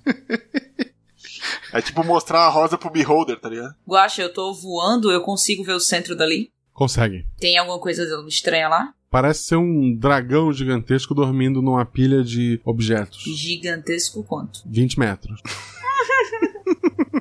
Tá, vamos pra lá então. Vamos. Aí eu vou dar uma ajudinha assim, ó. Eu abaixo, aí pro F subir na, no meu ombro, assim, já que ele tá a paisana, pra aproveitar o andar do robô que é grande. Certo. Tá, gente, a gente tem que pensar o seguinte: a gente vai chegar no preguiça, provavelmente eh, sem nada nas mãos pra trocar. Não, tem um bebê capeta aí, ó. É, vamos ver o que acontece. Isso deve valer alguma coisa. Tá bom. Isso se o bebê capeta não for o, o negócio que ele mais teme, né? a gente vai descobrir rapidinho. É, o que, que pode dar errado? Chegando, o, é um dragão gigantesco dormindo sobre várias é, objetos brilhantes que deviam ter muito valor no passado, mas hoje não serve pra muita coisa. Mas ele tá lá nesse ninho de, de objetos brilhantes. Tem algumas pessoas em volta dele é, cuidando, assim. Tem objetos que às vezes caem desse ninho e estão colocando de volta. Tem um deles com um pano, assim, um pedaço de madeira bem longo e ele tá meio que esfregando as costas do preguiça. E o que chama a atenção de vocês é que tem duas mulheres que estão cuidando de uma criança de, de uns dois anos. E a criança tá correndo ali de um lado pro outro. E essa criança tem uma marca na, na testa e na mão. Parecida com a que o Oni tem? Não, é uma outra marca. Mas o Preguiça tem uma marca na própria testa que é idêntica à do Oni. E não é igual à da menina. Olha só, a cara do pai. É, Eu olho pro F e digo assim, ó, ó, a nossa tá valendo mais. Tá dando match. Tá, tá. Eu não sei nem como conversar, conversar. Ele tá dormindo, o dragão? Ele parece de olho fechado apenas, aproveitando a massagem que ele tá recebendo. Tá, eu, eu vou entregar a criança pro ar. Eu falo, olha, vamos, com, vamos, vamos por partes. E vou tentar uh, conversar com alguma dessas pessoas que estão auxiliando ali o preguiça. Certo. Eu viro, ei, Psyu. Olá, você veio fazer uma oferenda? Ah, então, eu sou novo por aqui. É, você sabe me dizer como é que a gente pode estar fazendo uma oferenda, como isso funciona? É só colocar em torno do ninho e ir embora. Ah, tá. Eu tô vendo que tem uma criança correndo ali. É tranquilo a gente andar por aqui? Não é perigoso, não? Muito pelo contrário, aqui é provavelmente o local mais seguro da Terra. Ah, tá certo. O Senhor Preguiça protege a todos dessa cidade. Não existe alguém mais forte que ele. Eu falo pelo capacete. Protege de quê? E eu repito, protege de quê exatamente? Criaturas, saqueadores, o mundo lá fora em geral. Certo. Aquela, eu percebi que aquela criança tem uma marca muito parecida com a do preguiça. Não. Aquela criança possui a marca da ira. Beleza. Não, então tá bom. É, deixa eu ver. Eu deixo lá o pacotinho de comida que sobrou. Pergunta onde a Ira tá. Perfeito. É, Ira, engraçado, ela não fica com a criança dela, não? Não. Normalmente eles trocam as crianças. Ah, interessante. Algo ligado a uma antiga maldição. É, eu vou deixar a minha oferenda. Eu pego o último pedaço de, de bacon com ovos. a minha cabeça, isso é uma oferenda. E deixo ali no, no chão perto. Tu escuta um barulho do ar assim se movendo. A preguiça abre o olho e, e come a tua oferenda. E daí ela te encara. Olha, é a coisa mais deliciosa que eu já vi na minha vida. Eu realmente pensei em você quando eu vim aqui. Você veio de um lugar muito distante e trazer um pedacinho de bacon. Bom, uh, bacon? É, Bacon é um nome muito interessante. Nunca tinha comido. Foi a coisa mais deliciosa que eu já vi. Ele levanta aquele pescoço gigantesco, ele encara o Belchor. Isso é seu? Sim, sim, é. Sim, são minha propriedade. Hum, você quer fazer uma troca? Ah, bem, eu não tava muito afim não, mas o que você tem a oferecer? Hum, bom, eu tenho tudo. Aí eu, sim, eu, pros meus amigos, eu tô falando, gente, me ajuda aqui, eu tô blefando, mas eu tô cagando nas calças. Lembra que tem um lá fora. Você disse que esses são seus, mas você tem outro que está disposto a trocar. Continua que você tá indo bem. Ah, tá certo. Eu tenho um outro, sim. É, e ele tá até em bom estado. Você disse que eu ganharia tudo em troca? Ai, ai. Eu disse que tenho tudo. Não que daria tudo. Mas você pode pedir o que quiser. Pede conhecimento sobre a maldição. Mas aí, né? Vai ser um pouco deselegante e muito na cara. Olha, vamos fazer o seguinte: é um pedido de muita responsabilidade.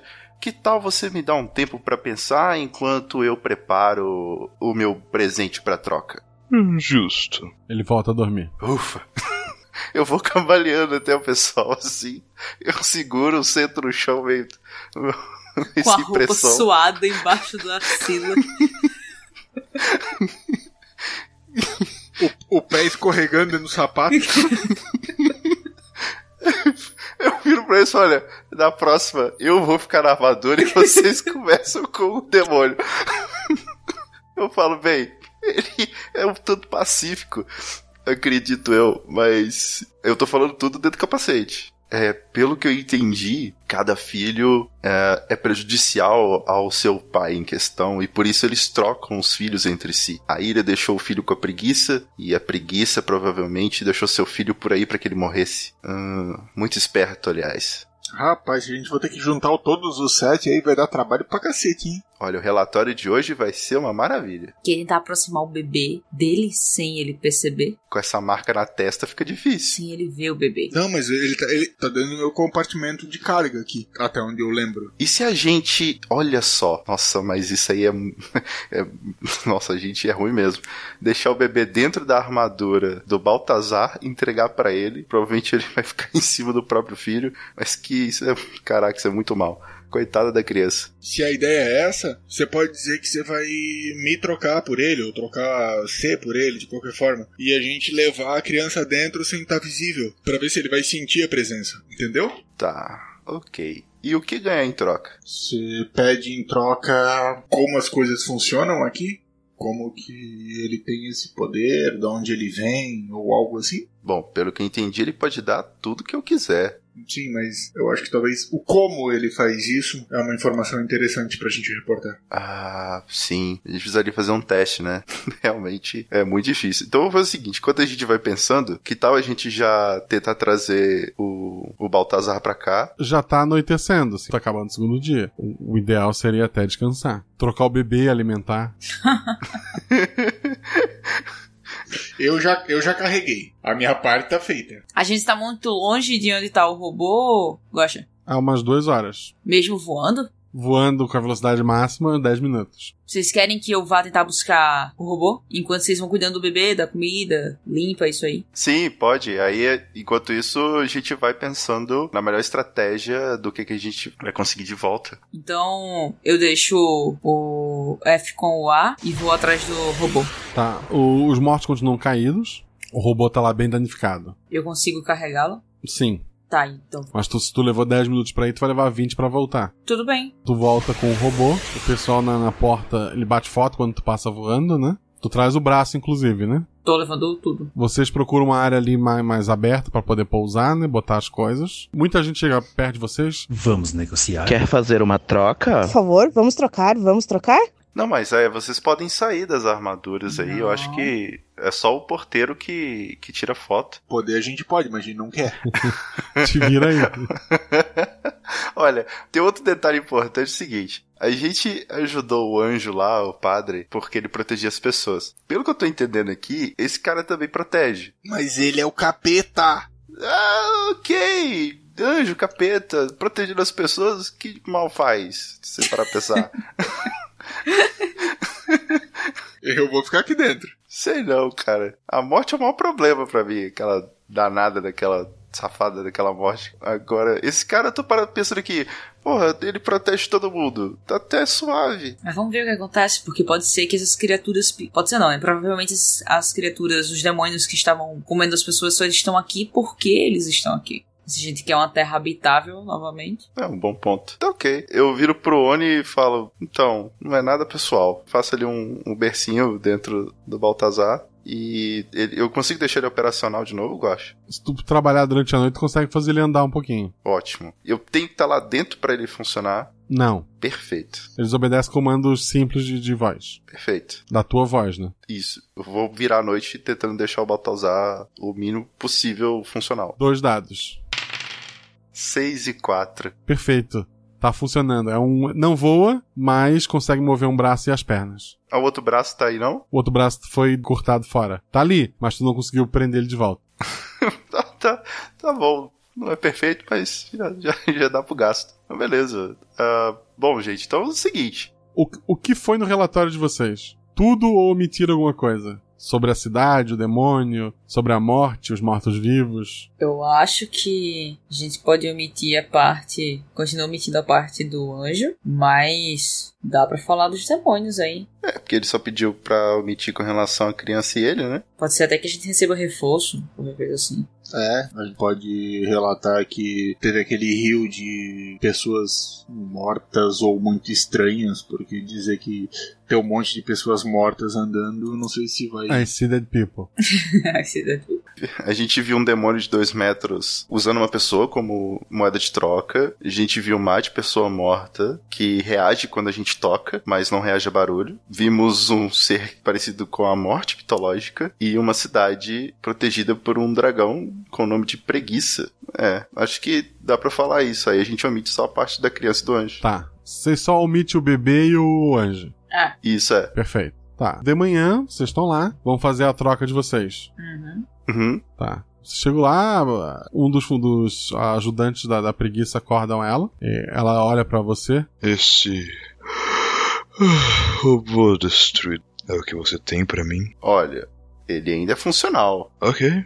O que você gostaria de receber por ele? Eu pensei a noite toda e cheguei à conclusão que. eu tô enrolando, assim, pra. Que até então o grupo não decidiu, né? Pergunta dos outros demônios. Pede conhecimento. Diz que tu é um estudioso, obcecado e criou esses robôs tu mesmo e que por isso tu quer o conhecimento. Olha, depois de que tudo aconteceu, a gente tem uma pesquisa para tentar buscar o maior número de informação. Eu gostaria de conhecimento. Sobre que assunto, especificamente? Ah. Apocalipse.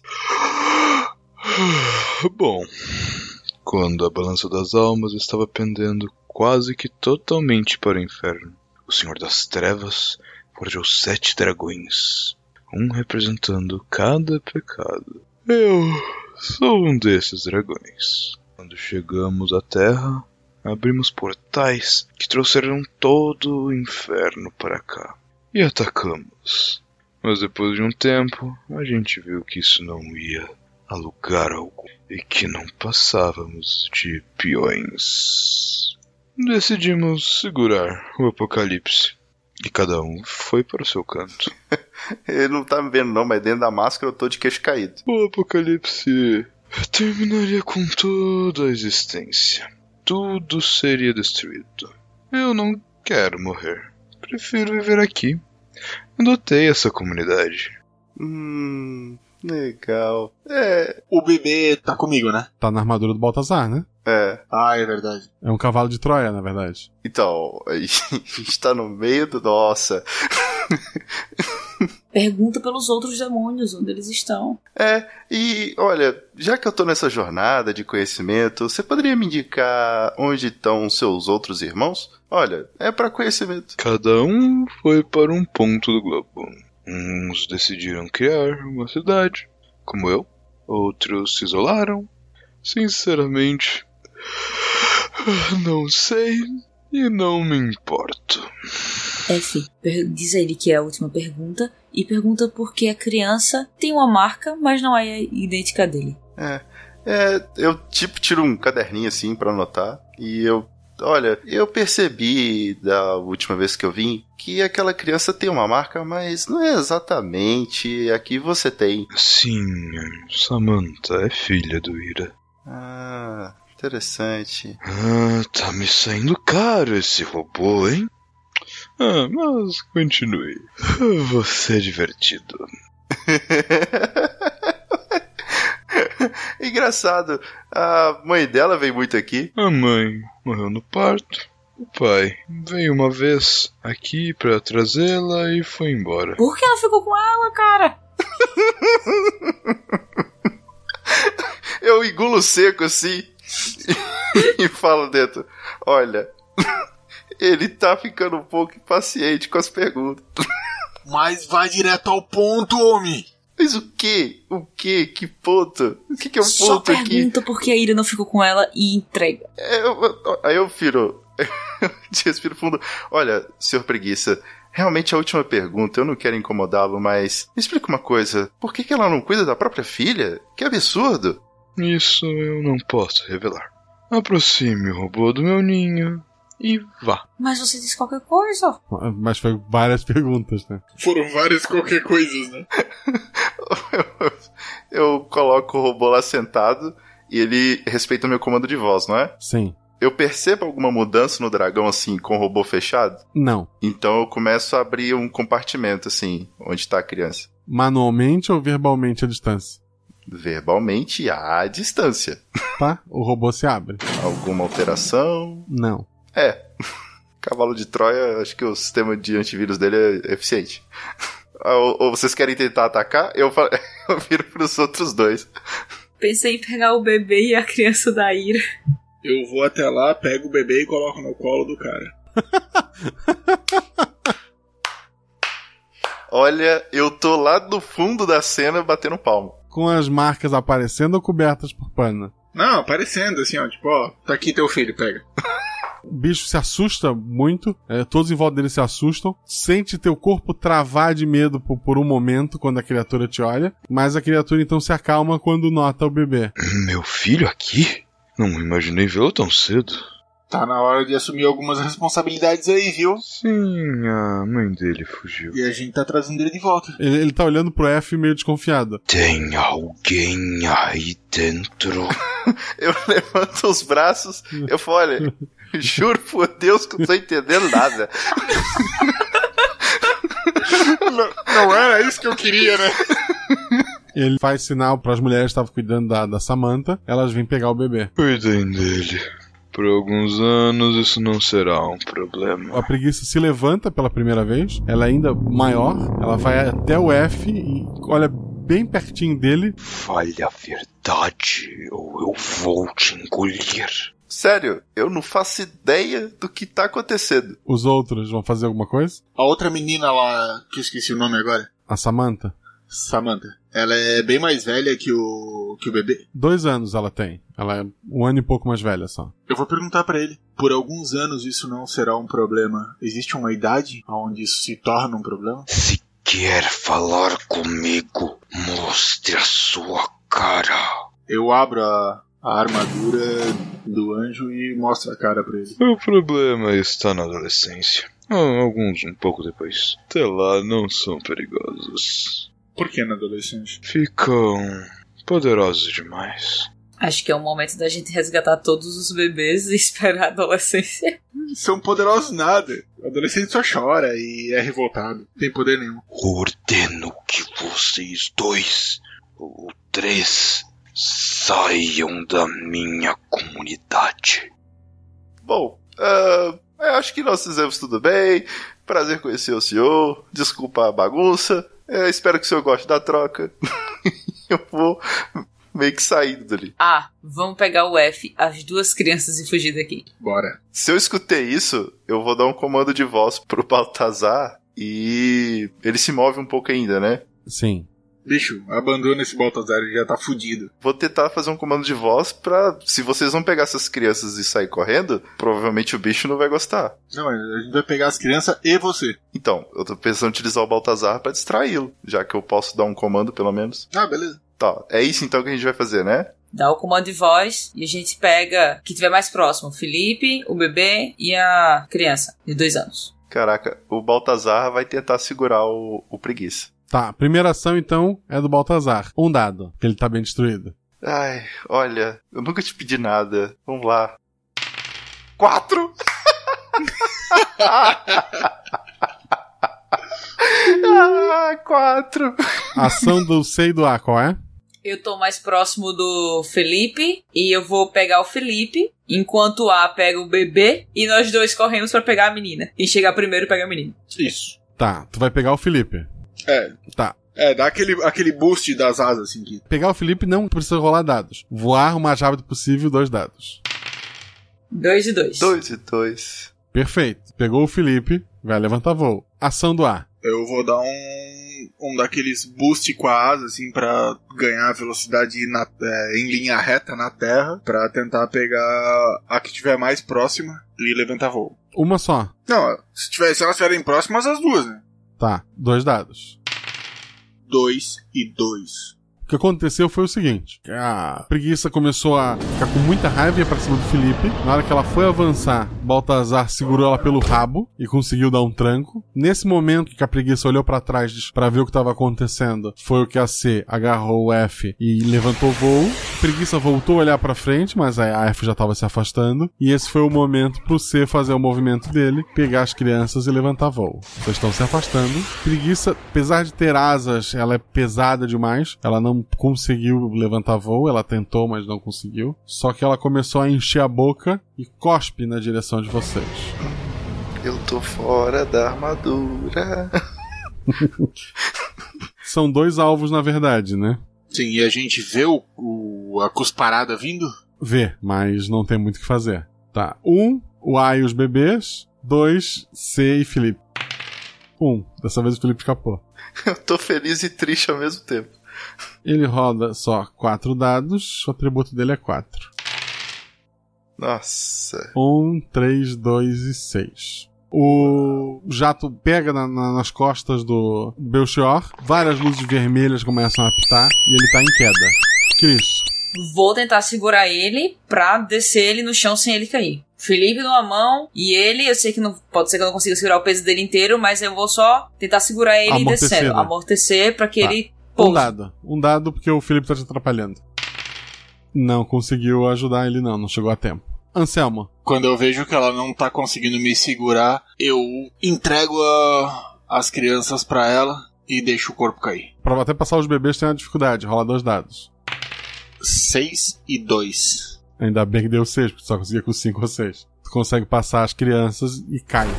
É, a, a Cris lá de cima vê que o pessoal da cidade tá pegando armas e todo mundo indo pra cima do Belchior do A caído. É 5 metros de armadura, só cabe eu aqui dentro. É, o resto é proteção e armamento. Nossa. Tem um compartimento pra colocar as crianças, né? Tem. Mas ela tá em voo, né? Não- como é que ela vai abrir? Tenho que descer e deixar você com as crianças e ir atrás dele. Perfeito. Eu arrumo um carrinho, um carrinho de supermercado, boto o Oni, boto a, essa manta, né? É. Ih, Malissa, muito bonitinho. e saio correndo com o carrinho. Tá. A C então pousa mais longe ali do negócio, deixa o F com as crianças. Volto voando pra tentar resgatar o ar. Tá. No teu retorno, tu é recebido por uma rajada também daquele mesmo. Parece um, um óleo quente que sai da, da boca do, do preguiça. Esse óleo te acerta também. Tu vê várias luzes vermelhas piscando e a tua armadura para de funcionar. E a população te cercando e batendo e fazendo de tudo ali. Caraca. A, a maneira de voltar para Novo Éden é com os, os robôs, tá? É- Somos os novos moradores do planeta Terra. Tu acha que os dois não vão aguentar muito tempo lá? Vai tentar voltar, provavelmente morrer nisso ou fugir com as crianças. Caraca. Os zumbis ainda não estão parados ali? Tem zumbi em pé, nada? Segundo a Cris ontem, tava, já, tava caído ainda. Nossa, mas que impasse. Ele consegue ver a gente de longe? De longe, sim. Eu consigo comunicar com eles? Consegue. O comunicador tá funcionando. Fala, Gente, Vai, F, vai. Só vai. tá, se, talvez se eu negociar as crianças, vocês consigam sair vivos dessa, não? Só vai. Tenta conversar com o padre. Diz que as crianças vão ter poderes. Conta a história pra ele e acha que as crianças podem vencer os demônios quando virarem adolescentes. É, logo logo a gente junta as sete esferas. Não, as sete crianças.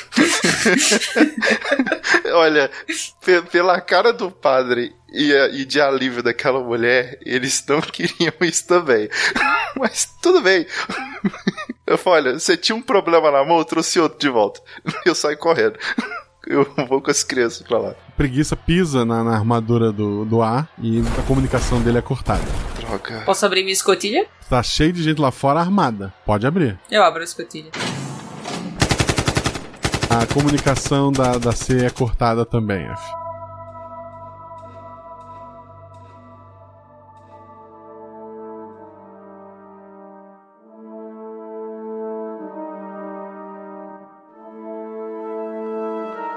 Eu volto lá pra igreja, falo com o anjo padre, falo, olha, essa sua missão suicida custou meus dois amigos, mas o seu segredo ainda permanece e você não me contou o principal, não é mesmo? Eu estou com as duas crianças e elas ficarão infinitamente poderosas. Oh, serão anos difíceis, pelo visto.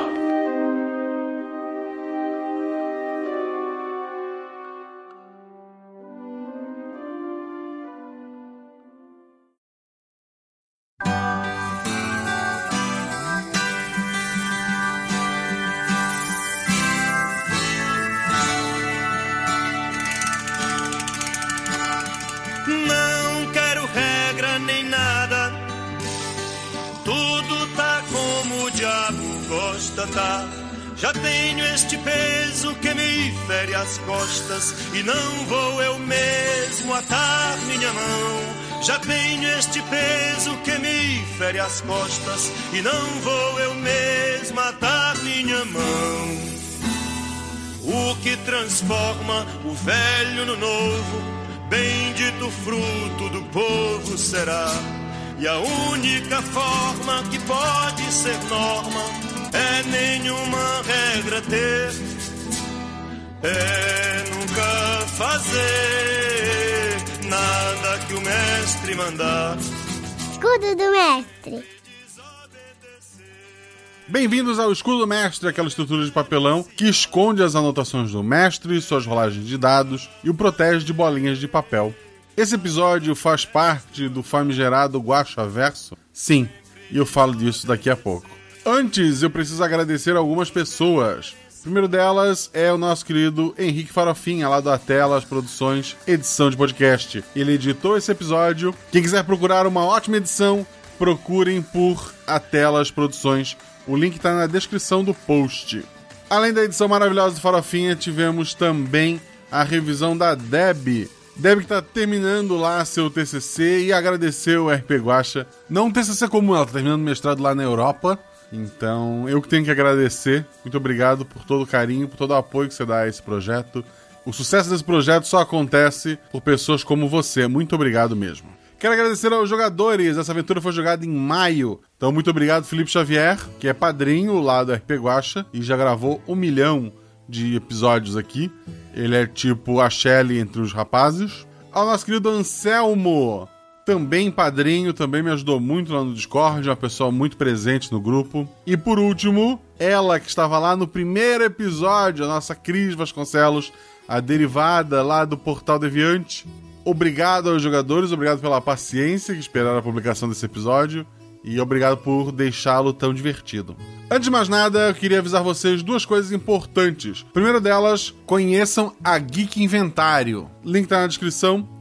Geek Inventário é administrado pela Sabrina. Ela faz vários acessórios para o RPG, bolsa de dados em forma de ovo de dragão, luva, muita coisa linda. Se você quer itens exclusivos feitos à mão, conheça o trabalho da Sabrina.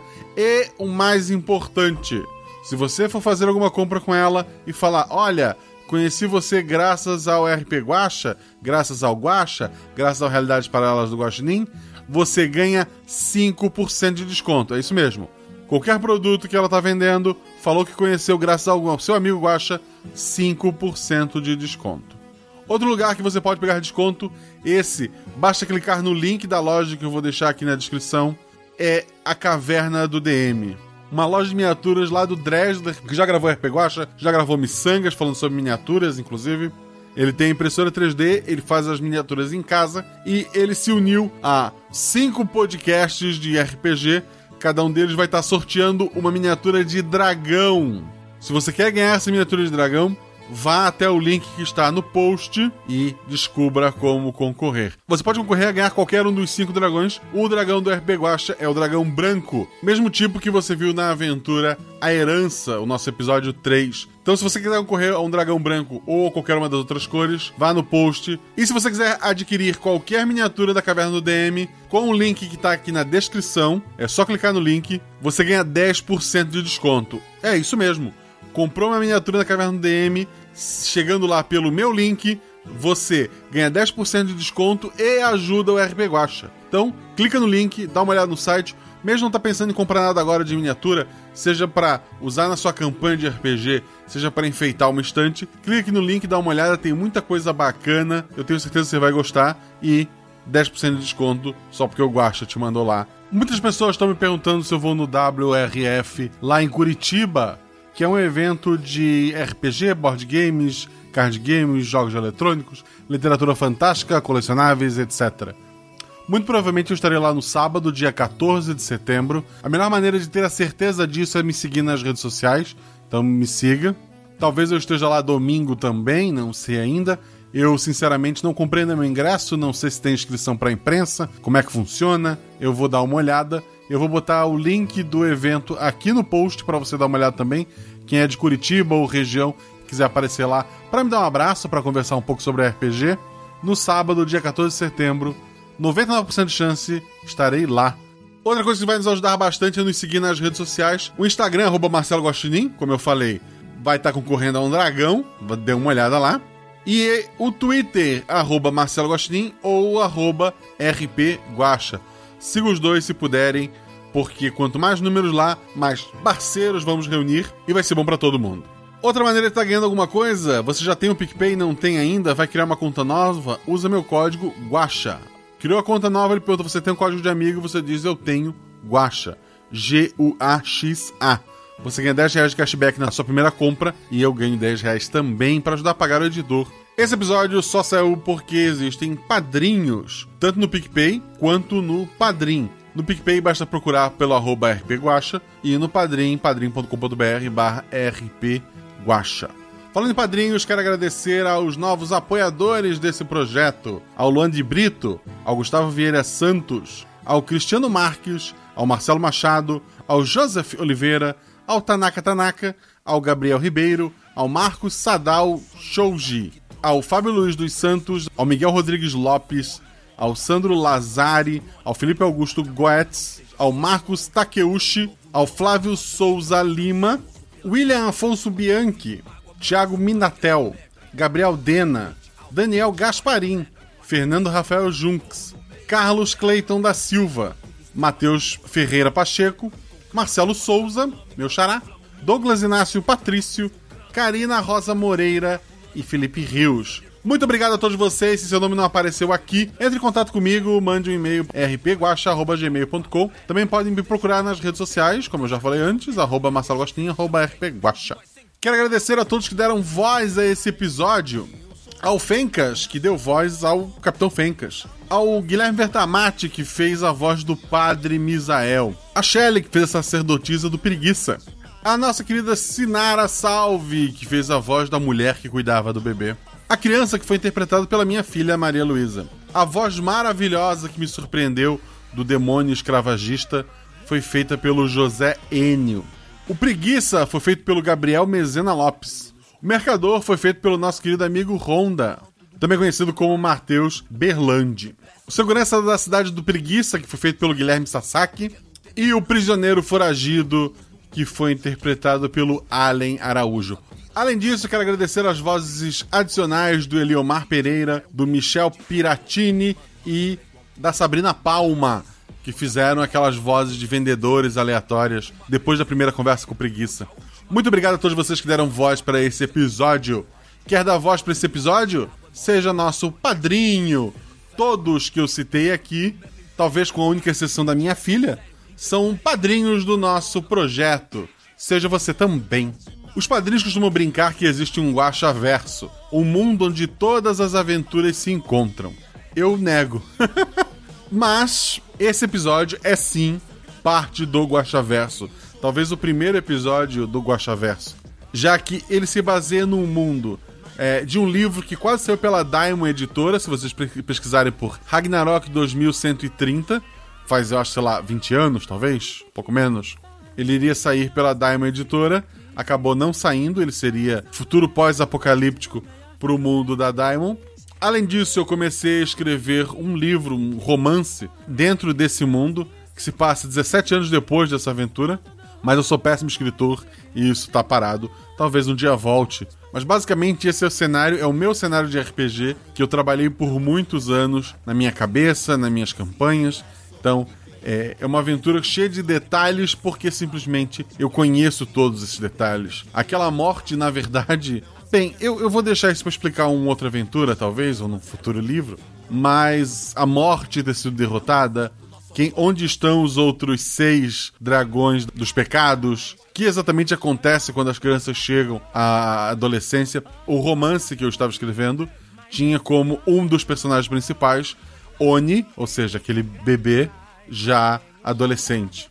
É um cenário com influência de muita coisa, onde eu homenageei muita gente, tanto que o personagem chama Fencas desde a época que eu estava escrevendo o, o romance, né?